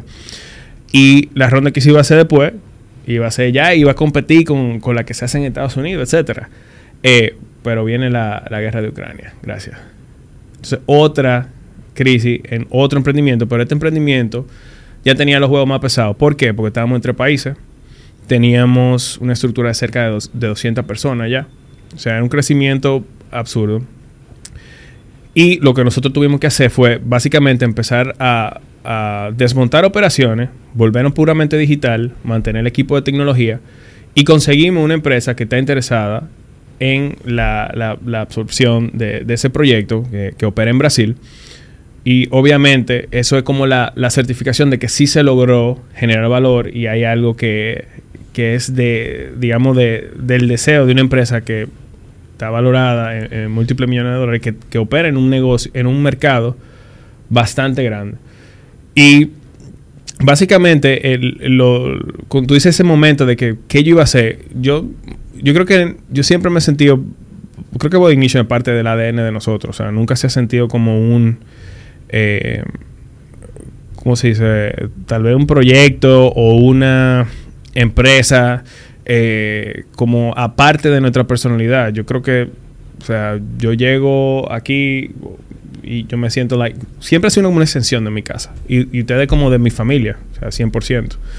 Em, entonces fue un, espacio como de cómo yo equilibro esto y por suerte, posterior a esa etapa, la paciencia que ustedes tuvieron en ese proceso de dejarme descubrir qué, qué es lo que va a ser, eh, empezaron irónicamente, lo que han sido para mí eh, como la mejor etapa de Ignition en términos de madurez, de crecimiento, de organización, donde yo creo que nosotros nos conocemos más como amigos, socios, y entendemos mejor el negocio y lo estamos profesionalizando más y estamos viendo cómo, cómo se puede, cuál es la nueva visión que tenemos en torno a él. Sí. Y definitivamente uno uno tiene, uno se puede reinventar tantas veces como sea necesario. Y nosotros, gerenciando el negocio, hemos tenido la oportunidad de reinventar el negocio, pero también nosotros reinventarnos como individuos que operan el negocio. Porque, por ejemplo, tu participación en Body Ignition hoy en día es muy distinta a lo que era en el 20 o en el 19. Y ese proyecto te dio a ti una serie de habilidades, una serie de herramientas que permiten que hoy tú le agregues más valor a Body Ignition. Entonces, nada porque sí. Como que yo, yo, yo creo que eso tuvo eh, su cometido, que eso logró su cometido. Y que el hecho de que hayamos sido en el momento pacientes, de ver realmente que tú tuvieras la oportunidad de explorar eso, yo sé que tú estuviste ausente físicamente, pero tú nunca estuviste ausente de, del, negocio, de la operación. O sea, yo nunca sentí irresponsabilidad de parte tuya hacia el negocio. Pero tú sabes que eso es como un muchacho. Imagínate que tú dejas a la, a la chichita y que me voy a trabajar tres meses para pa Miami, porque sí, esto es bueno para la familia, etcétera. Pero tú estás viejo, eh, tú sabes, con, con el ojo. Yo, y también nosotros, Juan Carlos y yo adoptamos una, una mentalidad de vamos a empoderarnos nosotros de todo, vamos a tomar la decisión de nosotros y vamos a hablar con Luis lo que sea necesario hablar con Luis. Y así fue como nosotros estuvimos funcionando hasta que tú volviste a, integrarte de una manera un poquito más activa en la, en la operación.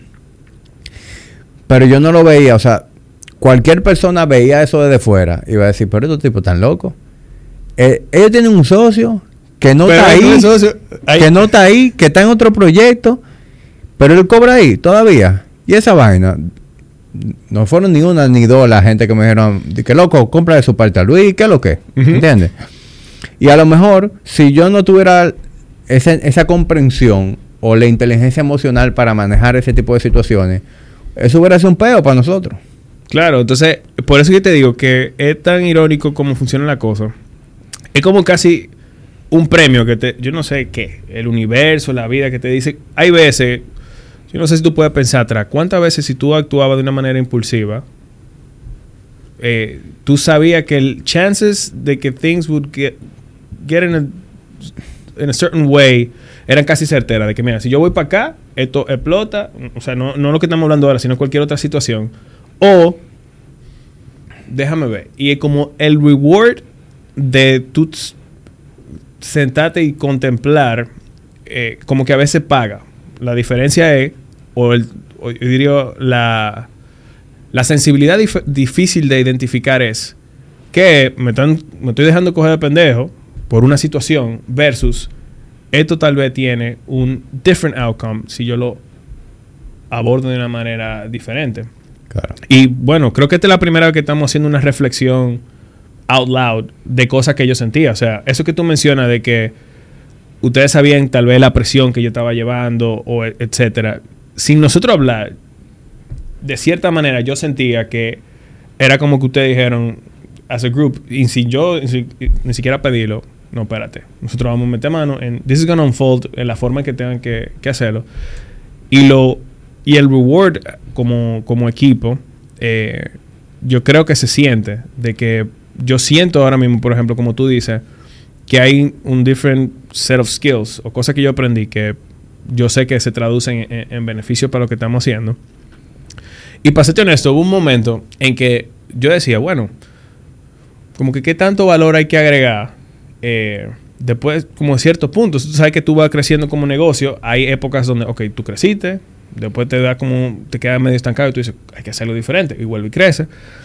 Y yo dije, oye, pero planteate la misma curiosidad que tú sentías eh, por cualquier proyecto. Imagínate que tú vienes con fresh eyes y lo que yo hago, o parte de lo, de, lo que yo le inyecto a, a Ignition, viene de, otra vez, de una curiosidad renovada de, o sea, de ser un student de, de. Entonces yo creo que eso, eso es lo importante, de que tú te tienes que mantener siempre siendo un student of what you do, siempre queriendo aprender. Eh, y yo creo que eso, eh, el ser humano está para evolucionar, está para crecer, para formar nuevos nuevos conocimientos, para desarrollarse como persona. Y yo creo que siempre que uno se pueda sentir útil, o sea, esa transferencia de I can provide value, yo creo que se traduce en satisfacción personal. Yo no sé si tú te sientes igual cuando tú sientes que tú puedes agregar valor, es cuando tú te sientes mejor. Eso da- de cierta manera te da un purpose. Claro, claro. De hecho, una de las cosas que yo más disfruto es trabajar, y tú lo sabes. O sea, y no es algo metálico, ¿entiendes? No es, no es el dinero, porque no siempre lo que tú haces tiene una recompensa inmediata o una recompensa directa. Es que literalmente, veo, yo disfruto estar en el gimnasio, yo disfruto sentarme con clientes nuevos, tener, escribir programas, sentarme con ustedes generar ideas, inventando cosas, crear cosas. Yo creo que uno de los rasgos que a mí más me caracteriza es que yo no sé estar tranquilo. Sí. Cada vez que yo logro tener algo bajo control, yo me invento una vaina nueva. Y Carolina, esa era una de las cosas como que más le, de- le generaba a ella preocupación, digamos, de, de decir, viejo, pero tú nunca vas a estar satisfecho con nada. Y no es que yo no estoy satisfecho con nada, es que así es como yo estoy configurado. O sea, a mí lo que me motiva todos los días es crear cosas. Ese es mi drive. Es decir, cuando yo siento como que no estoy aprendiendo algo nuevo, creando algo nuevo, ya mi, como que mi propósito, mi sentido de las cosas empieza a bajar. Claro, es que, es que eso está en flow. Yo creo que. ¿Qué pasa? E- Esto está perísimo porque me acordé de una que, que, que se, se parece mucho a nosotros, que se puede traducir como una- un aprendizaje. Nosotros nunca pedimos tener, no tener problemas. Nosotros pedimos tener mejores problemas. ¿Qué son mejores problemas? Y avanzando, cuando tú estás en una etapa de supervivencia, ¿qué es lo que tú estás haciendo? Eso, eso no es creatividad. Sobrevivir es literalmente sentirse en un estado de estrés constante. Cuando tú logras pasar lo que es supervivencia, tú entras en un estado de creatividad. O sea, yo no estoy en una situación donde yo me tengo que salvar o salvar un negocio. Yo estoy ahora, ¿cómo yo lo llevo al próximo nivel? Si tú estás en esa situación, tú lo que estás hablando es de un espacio creativo. Entonces yo creo que cuando uno está en ese state de no estoy ahogado y lo que estoy es, ya tú sabes, ya esto está estable. Ahora yo quiero inyectarle mi, mi ADN o quiero aprender, o eso que yo aprendo, que yo pruebe, lo quiero inyectar al, negocio, al emprendimiento o a mi craft. Ahora que nosotros tenemos varios proyectos. O sea, eso para mí es cuando tú empiezas a sentirte como en conexión con lo que tú viniste a hacer. Yo creo que, no sé si por nuestra forma de ser, hay muchas personas que probablemente no conecten con lo que yo estoy diciendo ahora, que cuando tú eres útil, cuando tú eres creativo, y cuando estamos hablando de creatividad, estoy hablando en el negocio. No es la creatividad no es solamente sentarte a pintar y hacer música y, y hablar de lo etéreo. O sea, la creatividad realmente es cómo tú solucionas problemas. Entonces, yo creo que otro aprendizaje es una sociedad que no le tenga miedo a los problemas. Una sociedad que quiera mejores problemas. Siempre van a haber problemas. ¿Cómo los solucionamos? Y yo creo que eso nos caracteriza de que nosotros nunca pedimos por no tener problemas. Nadie era de que yo no quiero tener preocupaciones. Era, o es, y sigue siendo, how can we get better problems? Vamos a conseguir champagne problems, que si los resolvemos, we're having a fucking party. Entonces, eso es algo interesante que está en el ADN de nosotros como socios. Y si alguien pudiese, no sé, tener un filtro y darse cuenta de que la persona con la que quiere hacer algo o un proyecto lo tiene, eh, highly recommended. Sí, 100%. Sí, yo- nosotros nunca hemos temido al trabajo, ni a, ni como tú dices, ni a tener que sentarnos a ver cómo vamos a resolver un problema. Sí da gusto ver cómo la calidad de tus problemas cambia. Y nosotros a cada rato hacemos ese tipo de análisis en las reuniones. Nosotros siempre hacemos esa pausa, o sea, de repente estamos hablando un tema, viendo cómo vamos a hacer y después cuando nos callamos decimos, ¿tú te acuerdas cuando nos- lo que nos preocupaba era ah, cosas irrelevantes? Que fulanito no recoge la pesa o que Sí. fulanito llega tarde y le quedó mal a un cliente. O sea, ya esos, son, esos no son problemas que forman parte de nuestro diálogo. Nosotros estamos preocupándonos de cosas de mayor impacto en la, en, en la organización. Sí, Y eso me lleva a pensar en... Es, es increíble, ahora que estamos sacando cuentas eh, de, de qué cosas nos caracterizan y qué se puede transferir a algo para la gente que no está escuchando. También el tema de eh, eso que tú estás mencionando, eh, tener gratitud. O sea, tal vez suene muy convallada el hecho de eh, ser agradecido, pero ¿qué es lo que te da eso? Cuando tú puedes reconocer tu evolución ante situaciones difíciles y tú paras a decir, wow, lo que antes era difícil, ahora se ve tan pequeño, o algo en una situación que era tan incómoda, se superó, y tú tienes la capacidad de parar y reconocerlo, yo creo que eso es algo que mejora tu calidad de vida y tu disfrute de lo que sea que tú haces, de lo que sea tu craft. O sea, eso es algo que creo que también Sí, nosotros porque hay tenemos. mucha gente que va por la vida y no tiene ese awareness. ¿No? O sea, Tiene que venir alguien de fuera y decirle, loco, pero mira, mira, antes tú, tú te preocupabas por esto y mira ahora, ¿cuál es tu problema? Tu problema ahora es que los carros no te caben en la marquesina. O sea, Sí, nosotros creo que tenemos eso de como característica de nosotros nos parecemos mucho, pero al, mismo tiempo no- nos complementamos y eso es lo que hace más, más fácil todo el proceso. Eh, o sea, yo no me imagino como que hay gente que atrae los problemas. ¿Tú no te has pensado que tú te juntas con una gente y tú dices, ok, tuve un problema, ayudé o conversé, perfecto. Y después se vuelve un patrón. Y cuando tú dices, pero ven acá, yo no me quiero fula- juntar con fulanito porque cada vez que yo me junto con fulano, estoy hablando de algo que no es cómo yo lo resuelvo, sino es una queja. Entonces nosotros nunca hemos tenido una actitud como de, de- de- Pesimista. pesimista. Inclusive, cuando, yo creo que nosotros cuando nos damos cuenta que estamos durando demasiado con un mismo problema, es como que se nos prende una alarma a todo y tú decimos, no, espérate. Esto lo resolvemos para tal fecha o vamos a tomar una decisión. Pero yo creo que tenemos un radar que cuando nosotros mismos estamos siendo como un broken disc o, o estamos rayando mucho en la misma vaina, decimos, no, espérate, o sea, ya, está bueno. O sea, como que nosotros podemos reconocer inclusive cuando estamos Sí. yéndonos en esa y, y- y no caer en, sea, en esa repetición o negative loop. ¿Y, y qué peso tú le das a, al ser amigos antes que socios? Yo creo que eso también ha, ha jugado un papel. Sí, pero... Y, y- y yo no lo digo desde el punto de vista filosófico, de primero amigo, luego socio. Es que no, literalmente. Nosotros éramos amigos que nos hicimos socios. Tú y yo éramos amigos, nos conocimos en el 2005, empezamos a entrenar juntos. En el 2010, cinco años después, decidimos emprender un negocio. Pero tú eres a quien menos tiempo yo tengo conociendo. A Juan Carlos Sí. yo lo conozco desde que tengo 13, 14 años. A Eduardo lo conozco desde que tengo como 10 años. ¿Entiendes? Ustedes los tres, para mí, fueron amigos antes que socios. Y yo todavía, siempre, ante cualquier cosa, pongo eso sobre la balanza. Y yo creo que eso ha sido muy determinante en lo que es mi paciencia, eh, en los diferentes procesos que nosotros hemos experimentado. Eh, en el caso tuyo, por ejemplo, que ya lo hablamos, eh, tú tuviste que ausentarte mucho de la operación por dos años. Sí, a mí nadie y me ahí dijo- reinó mucho el hecho de Luis, mi amigo. Yo no lo veía numéricamente Luis, mi socio, que tiene que estar aquí. ¿Dónde y está? Que no está haciendo ¿Entiendes? horario. Eduardo empieza a emprender su proyecto de filme, que es una chispa que se enciende a- gracias a Body Sí, no. Debe de hacer contenido para Body Ignition. Y Eduardo pro- implementó remote work antes de que fuese más. eh, de que estuviese de moda. Eduardo Sí. trabajaba la mayoría de cosas en su casa. Sí. Y, al mismo tiempo, Eduardo, su proyecto a medida que fue creciendo, lo- fue sacando de una manera muy natural, digamos, de Body Ignition. No por desinterés de parte de él, sino porque literalmente el tipo estaba filmando videos comerciales, videos de música. El mundo ya es muy complejo.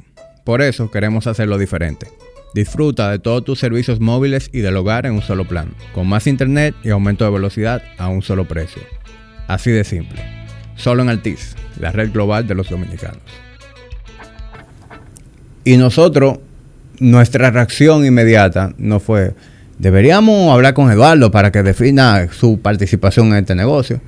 Nosotros dejamos que lo aventurara, que le diera para allá. No, y fíjate lo que pensamos también. Cuando él estaba aprendiendo y, me- y estaba experimentando con cosas diferentes, después nosotros decíamos, ay, pero eso le quedó ah, pero lo más seguro él va a hacer algo así aquí. O sea, Ajá, claro. a- Era, vamos a ver de qué manera esto puede ser un leverage para Body Ignition. Y bueno, fast forward, pasaron como literalmente, Eduardo salió de la sociedad fue el año pasado. No, y ya estamos pensando en cómo podemos colaborar juntos. Pasaron vez. 3, 4 años y decidimos finalmente, ok, vamos a hablar de esto. Eduardo, tú tienes, tú no estás aquí, ¿qué es lo que? Y loco, eso, es una, eso ha sido una de las conversaciones que a mí más ansiedad me generó tener. Y resultó siendo simplemente una conversación más entre nosotros. O sea, tú me, me generaba mucha ansiedad tener que sentarme con Eduardo, Sí. ¿verdad? Que arrancamos el proyecto juntos. Que yo sé que él está metido en lo de él, pero que él sigue sintiendo mucha afinidad por el negocio. Sentando con él para decirle que queremos comprarle su participación. Eso podía salir de mil maneras. Sí, ¿verdad? claro. Y la manera en que Eduardo reaccionó al respecto fue envidiable. eh, el, el nivel de comprensión eh, hacia nosotros y el de llevar la cosa de- de- dentro de los mejores términos, amigable. Hicimos una negociación que entiendo que fue justa para todos. Pero lo más pero de todo es que nuestra relación con Eduardo no cambió. O sea, Eduardo ya no figura en Body Ignition en papeles. Pero Eduardo sigue teniendo su dedo en Body Ignition. Eduardo sigue teniendo el, mismo trato de parte de todo el mundo en Body Ignition. O sea, yo veo a Eduardo como un dueño que no está en los papeles. ¿Entiendes? Yo siento a Eduardo de esa manera. Y como tú bien dices, ya nosotros estamos inventándonos algo nuevo en donde queremos traer a Eduardo de nuevo a que aporte. Porque él tiene valor en, en- eso que queremos ser diferente ahora. Sí, y algo que tú. Perdón, tú vas a decir algo más. No, puedo pausar. Ay, qué lindo. Eh, lo que te iba a decir es que tú, me, tú hacías una pregunta y es un juego de semántica, pero tú decías, primero amigo y después socio o primero amigo y después socio. Hay una que es una condicionante de tiempo y hay otra que es una condicionante de jerarquía. Y son totalmente diferentes. ¿Qué quiere decir eso?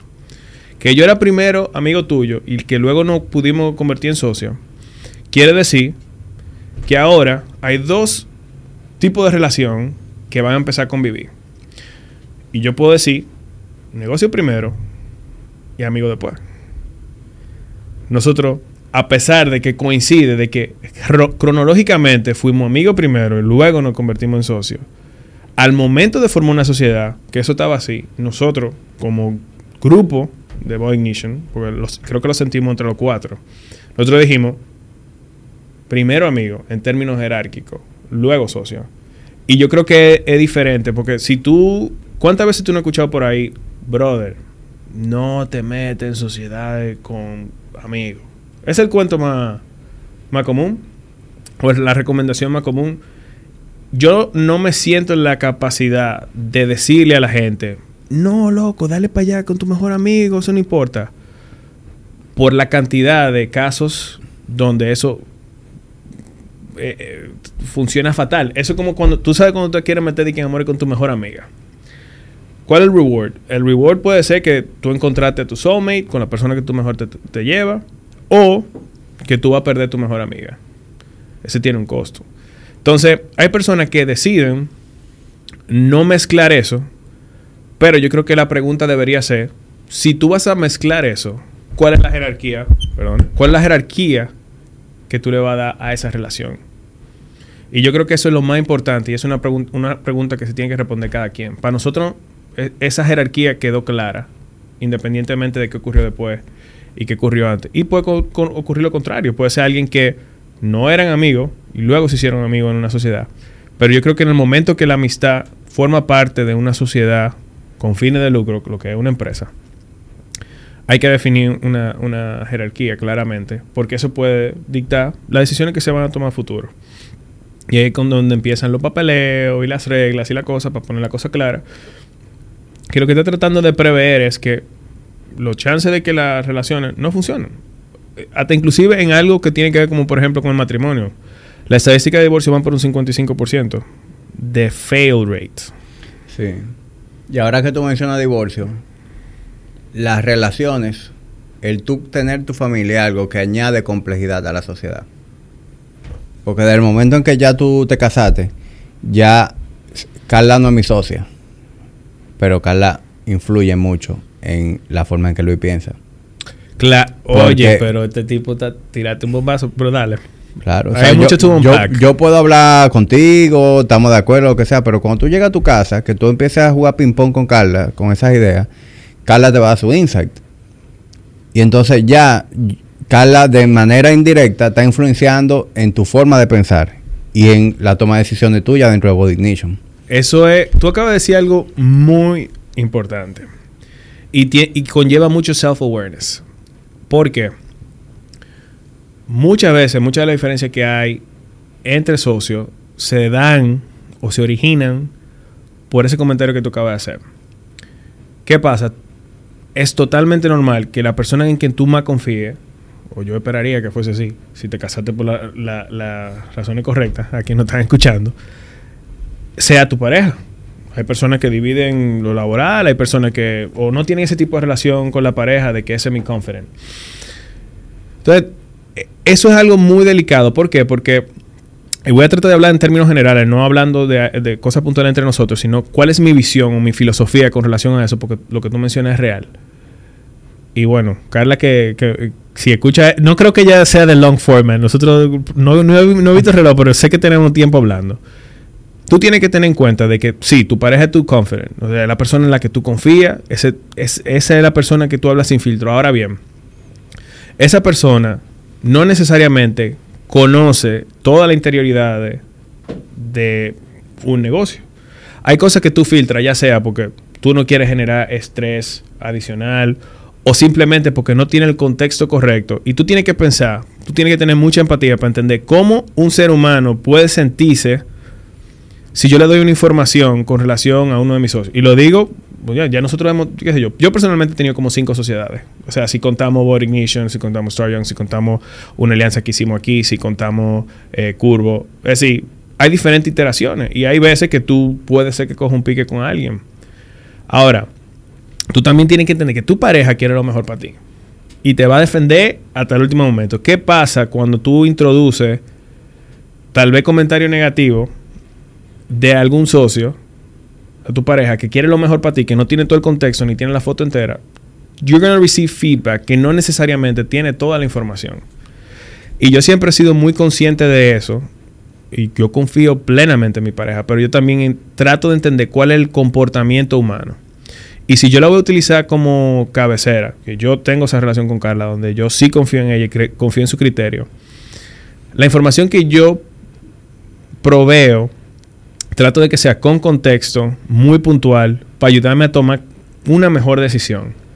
Eh, yo creo que si nosotros, o, quien sea como empresario, utiliza a su pareja para hacer su, su de cuando se quilla en el trabajo o se quilló con un socio, esa pareja va a crear una animosidad eh, que no va a ser la más positiva con relación a tu socio. Y yo creo que eso es algo, yo no sé de dónde me vino eso, eso es algo como que yo siempre he tenido en mente, eh, en, al momento de hablar de otra persona, yo soy muy cuidadoso, eh, y más de mi socio, porque... Pero uno lo desarrolla eso también, porque uno ve, por ejemplo, seguro tú has tenido la misma experiencia que yo, que tú le comentas algo a tu pareja, ¿verdad? Ah, mira, fulano me dijo tal cosa, eh, o hablamos tal cosa y él me propuso que hiciéramos tal forma. ¿Cómo va a ser? Pero tal cosa, tal cosa, eso no puede ser. Y tú dices, espérate, yo no considero que su reacción fue justa. Yo omití algún detalle. No, espérate, déjame decirte. en el 2020 yo hice tal cosa. Cuando playero. Yo, hice que perdiéramos, que sé yo, cuántos cientos de miles en el 2020. Entonces, a lo mejor está siendo precavido por eso. Ah, no, espérate, ya eso cambia mi percepción de lo que tú me estás planteando.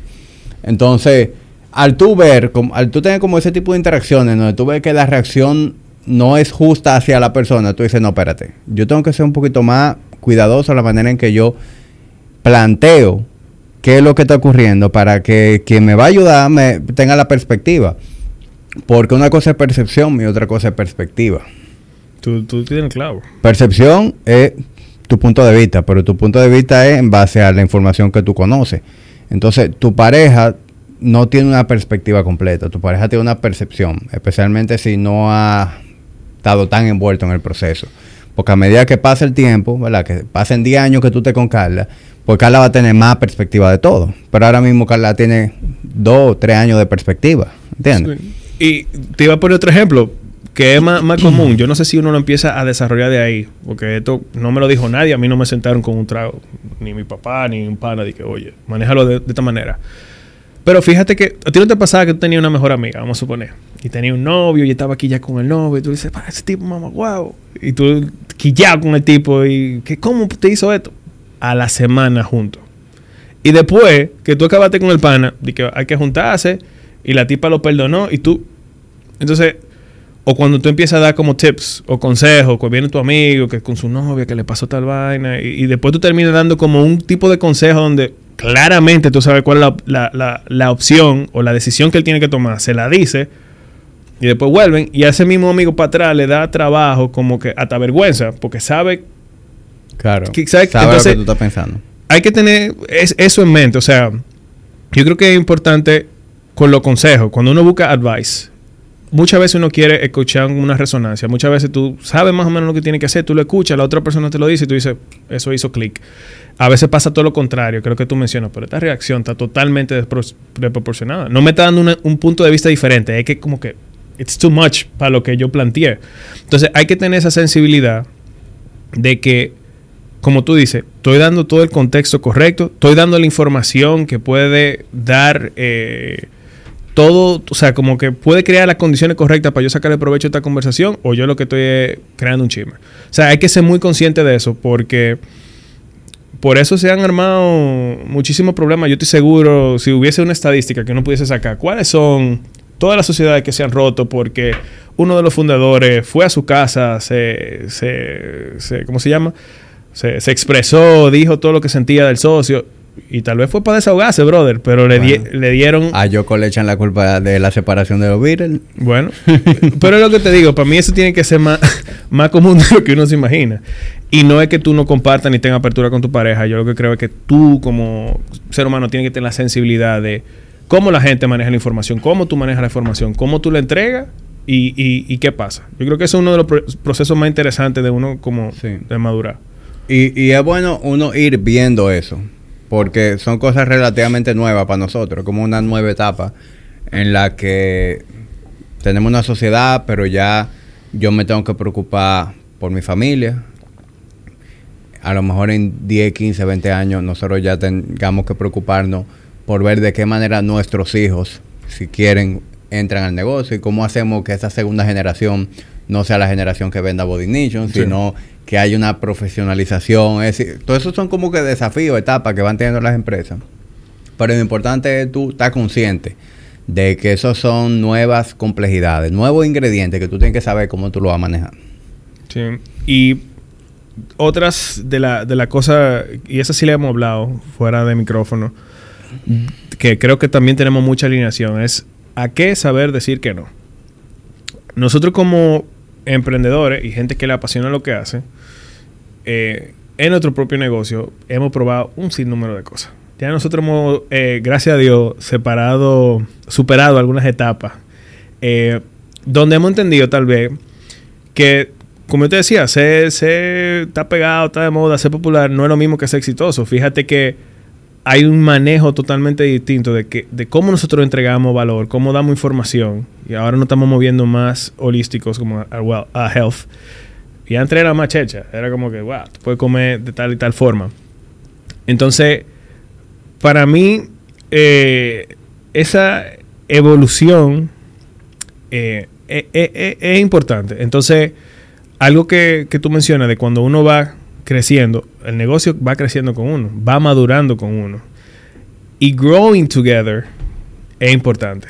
Eh, ¿Cómo tú aseguras que ese a mí que antes era, no sé, eh, estaba en sus mid-20s, eh, que tenía ciertas aspiraciones, ahora que es padre de familia, que tiene una, una visión de la vida diferente, una visión de negocio diferente, una ambición y una ambición de la manera correcta, de, literalmente de hacia dónde quiere llegar, qué quiere lograr en su vida, ¿cómo tú logras que eso se vaya llevando a la par, no solamente con el negocio, sino también con tu estilo de vida y con tu socio? Es algo que es tricky. O sea, ¿cómo, cómo tú ves eso No. filosóficamente hablando? No, yo creo que ahí lo más determinante es el tipo de comunicación que tú tienes con, con tu socio.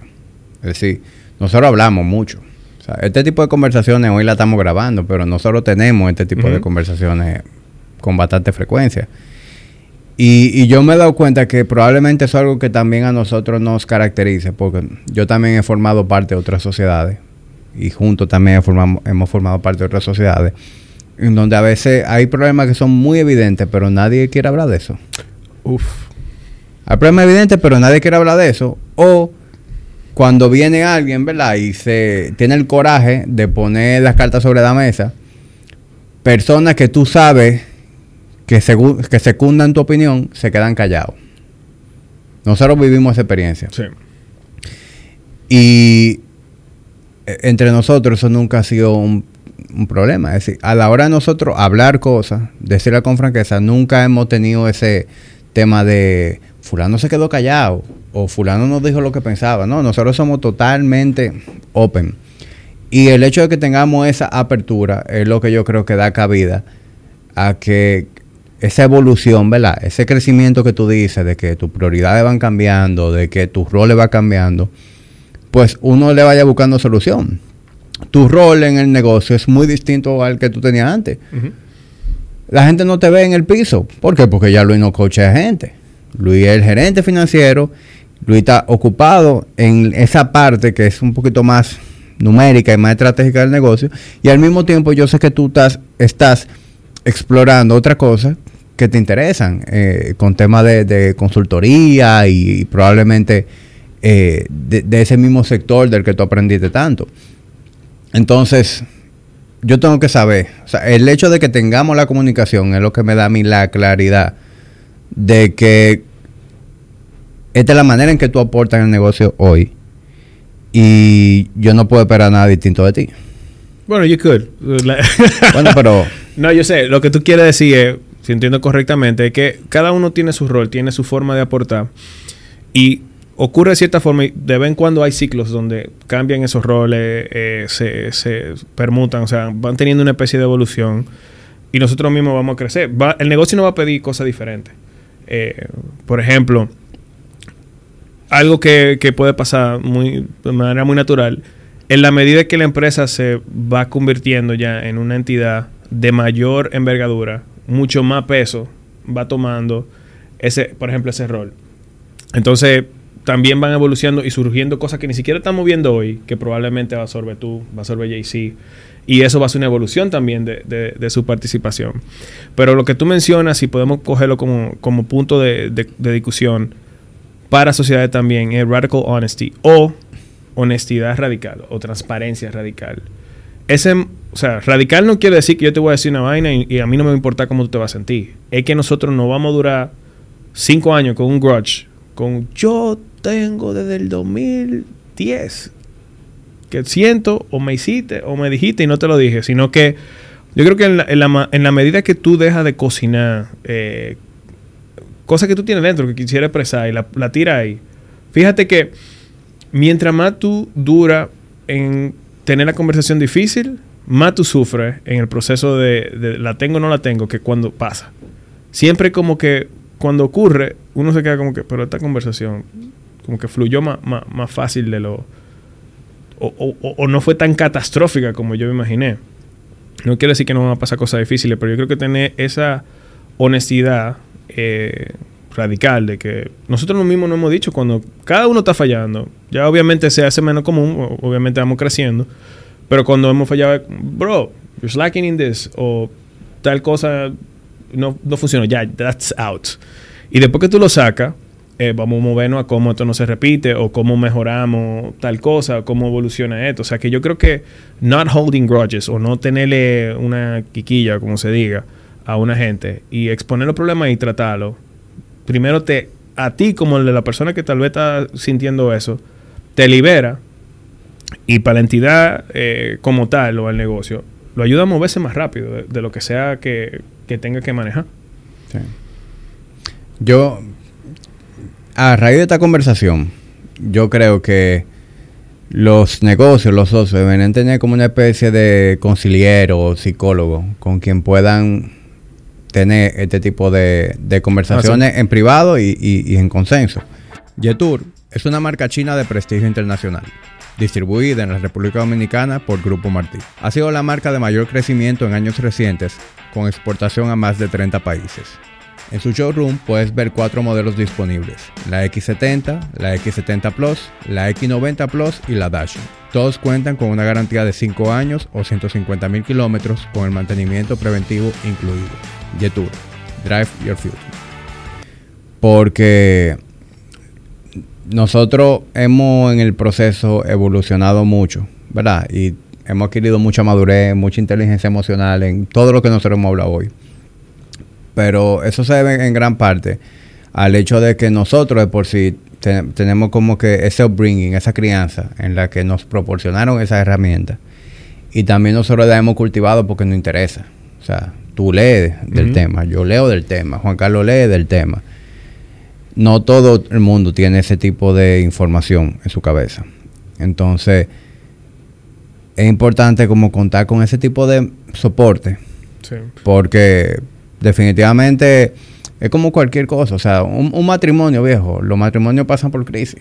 Y, y, y, en esos momentos de crisis, en, muchas ocasiones se resuelven cuando van a un profesional y cuando buscan ayuda. Entonces, la cantidad de negocios que tuvieran desenlaces distintos, si con el timing correcto tuvieran conversaciones, enfrentaran los problemas que se ven venir antes de que le exploten en la cara fíjate que lo que estamos hablando es algo fundamental. Cuando tú dices buscar ayuda, ¿tú crees que la persona que llega te resuelve el problema o simplemente te dice, eh, discúlpeme, aquí lo que falta es comunicación? O eso es lo más pendejo. Siempre es un tema de que no se habló algo, no te pudiste poner de acuerdo, eh, tú sientes algo pero el otro no lo sabía. Sí, pero ese tercero es lo que da lugar a que la comunicación se dé. Pueda fluir. Porque ese tercero tú no tienes, ni, tú no estás parcializado. O sea, esa persona te va a arrojar una perspectiva distinta. Él va a venir donde Luis y va a decir, Luis, loco, tú estás siendo un imbécil porque tú estás, tú no estás viendo esto, esto y esto. Pero también va a venir donde a mí y me decir, tú eres un idiota, loco, porque tú debiste hacerlo de esta manera. Entonces ya va creando eh, apertura a que los dos vayamos reconociendo en qué hemos fallado y... Sí, al final tú lo que quieres, o, cuando tú con externo, tú lo quieres facilitar el, canal de comunicación. Y eso que tú mencionas, eh, mira, yo creo que si podemos decir una, La comunicación es la base de todo, porque así es que tú resuelves los problemas. O sea, tú utilizas comunicación verbal, escrita, etcétera, para tú comunicar lo que tú sientes, piensas, gracias actor. O lo que sé que tú tienes en tu mente o resolver problemas no se hace por telepatía. Entonces tiene que haber una comunicación. Cuando tú no entiendes el punto de vista del otro o el otro no entiende el tuyo, no hay comunicación. Y ahí tal vez, si se ha tratado, porque también hay conversaciones que son la tercera guerra mundial, cuando, cuando se arman, básicamente. O sea, ok, vamos a comunicarnos, pero no estamos matando. Entonces, yo creo que eso es un punto valioso que tú mencionas. Eso es una... No hay muchos coaches, digamos, de que hacen ese tipo de trabajo, pero existen. O sea, si alguien que está escuchando está teniendo, eh, digamos, algún tema eh, de, ese, de esa índole, antes que give up o tal vez romper algo que ha funcionado y que es bueno y que tiene futuro, tal vez involucrar a alguien que sea imparcial, como tú mencionas, eh, es una opción que yo no, no dejaría fuera. O sea, yo no tomaría ninguna decisión sin agotar eso. Tal como un matrimonio. O sea, hay muchas similitudes en lo que es una sociedad, porque literalmente es un... Tiene la misma categoría de matrimonio. Requiere tiempo, probablemente está más tiempo. O sea, ¿cuántas horas tú compartes con tu pareja? Es un contrato. compartimos bienes, compartimos responsabilidades. O sea, es lo más parecido. Vamos a pasar probablemente tanto. Tú, es probable que tú pases tanto tiempo conmigo como con Carla. Y, al sol de hoy has pasado más conmigo, claramente. Entonces, esas son las la consideraciones. La comunicación es importante, suena muy básico, pero no se siente básico cuando tú no tienes la capacidad de comunicarte con tu socio o de tratar un tema que tú quieres tratar y te lo estás guardando por, por mucho tiempo. O sea que eso es algo ahí también ha pensado. Yo creo que estamos cubiertos. O, tú. En verdad, yo tengo aquí. no, tú sabes que cuando yo. O sea, cuando hablamos sobre esto, yo tengo siempre notes de cosas que. Que se me. O sea, como aprendizaje. Eh, yo no me preparé como tal para, para venir a conversar. Yo creo que. Yo dije, bueno. Yo tengo. Yo estoy seguro que hay demasiada cosa que compartir. Eh, pero son más como. Puede ser episode 2 si, si, lo quiere hacer dentro de Wild. Porque habla más como de. De, de qué nosotros hemos hecho como negocio de forma eh, correcta. Y yo creo que hemos tocado muchas cosas. Y la última, si tú quisieras cerrar ahora para no extenderlo tanto, eh, ya como que, por lo menos para wrap it up, eh, tú recuerdas, hay dos cosas que nosotros siempre hablamos mucho. una es Hire slow, fire fast. Piensa que cuando tú vas a, digamos, a traer a un socio a la mesa, tú quieres durar, compartir con él la mayor cantidad de tiempo. Si es tu amigo, obviamente ya tú lo habrás, hecho antes con antelación. Pero trata de conocer a la persona antes de embarcarte en un, en un proyecto. ¿Qué tanto tú la puedes conocer? ¿De qué cosas comparten? Eh, porque eso son las cosas que mantienen una relación comercial cuando, con una sociedad cuando eh, pasa el tiempo. Y si yo creo que podemos cerrar con esta, que es de eh, Higher Values Teach Skill. Eh, eso lo que quiere decir es que tú, lo primero que te debe atraer de una sociedad son los valores.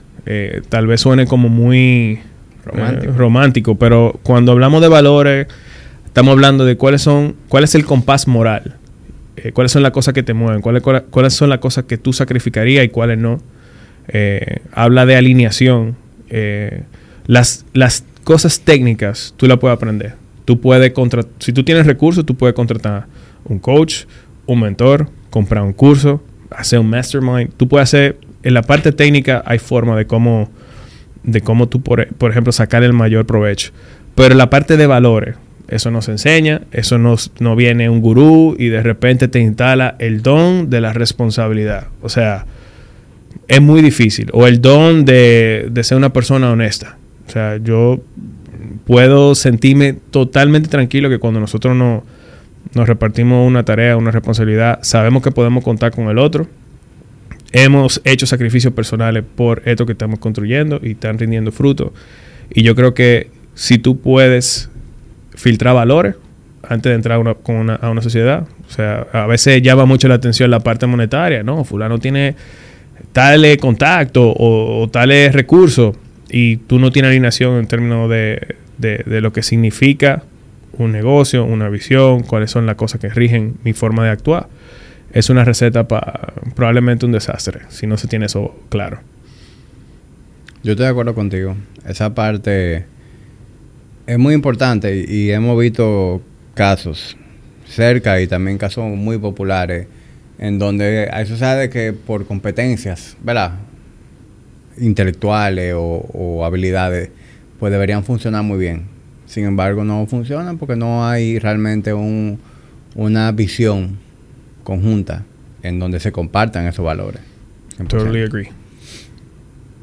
Bueno, yo, yo creo que de esto puede salir un segundo episodio.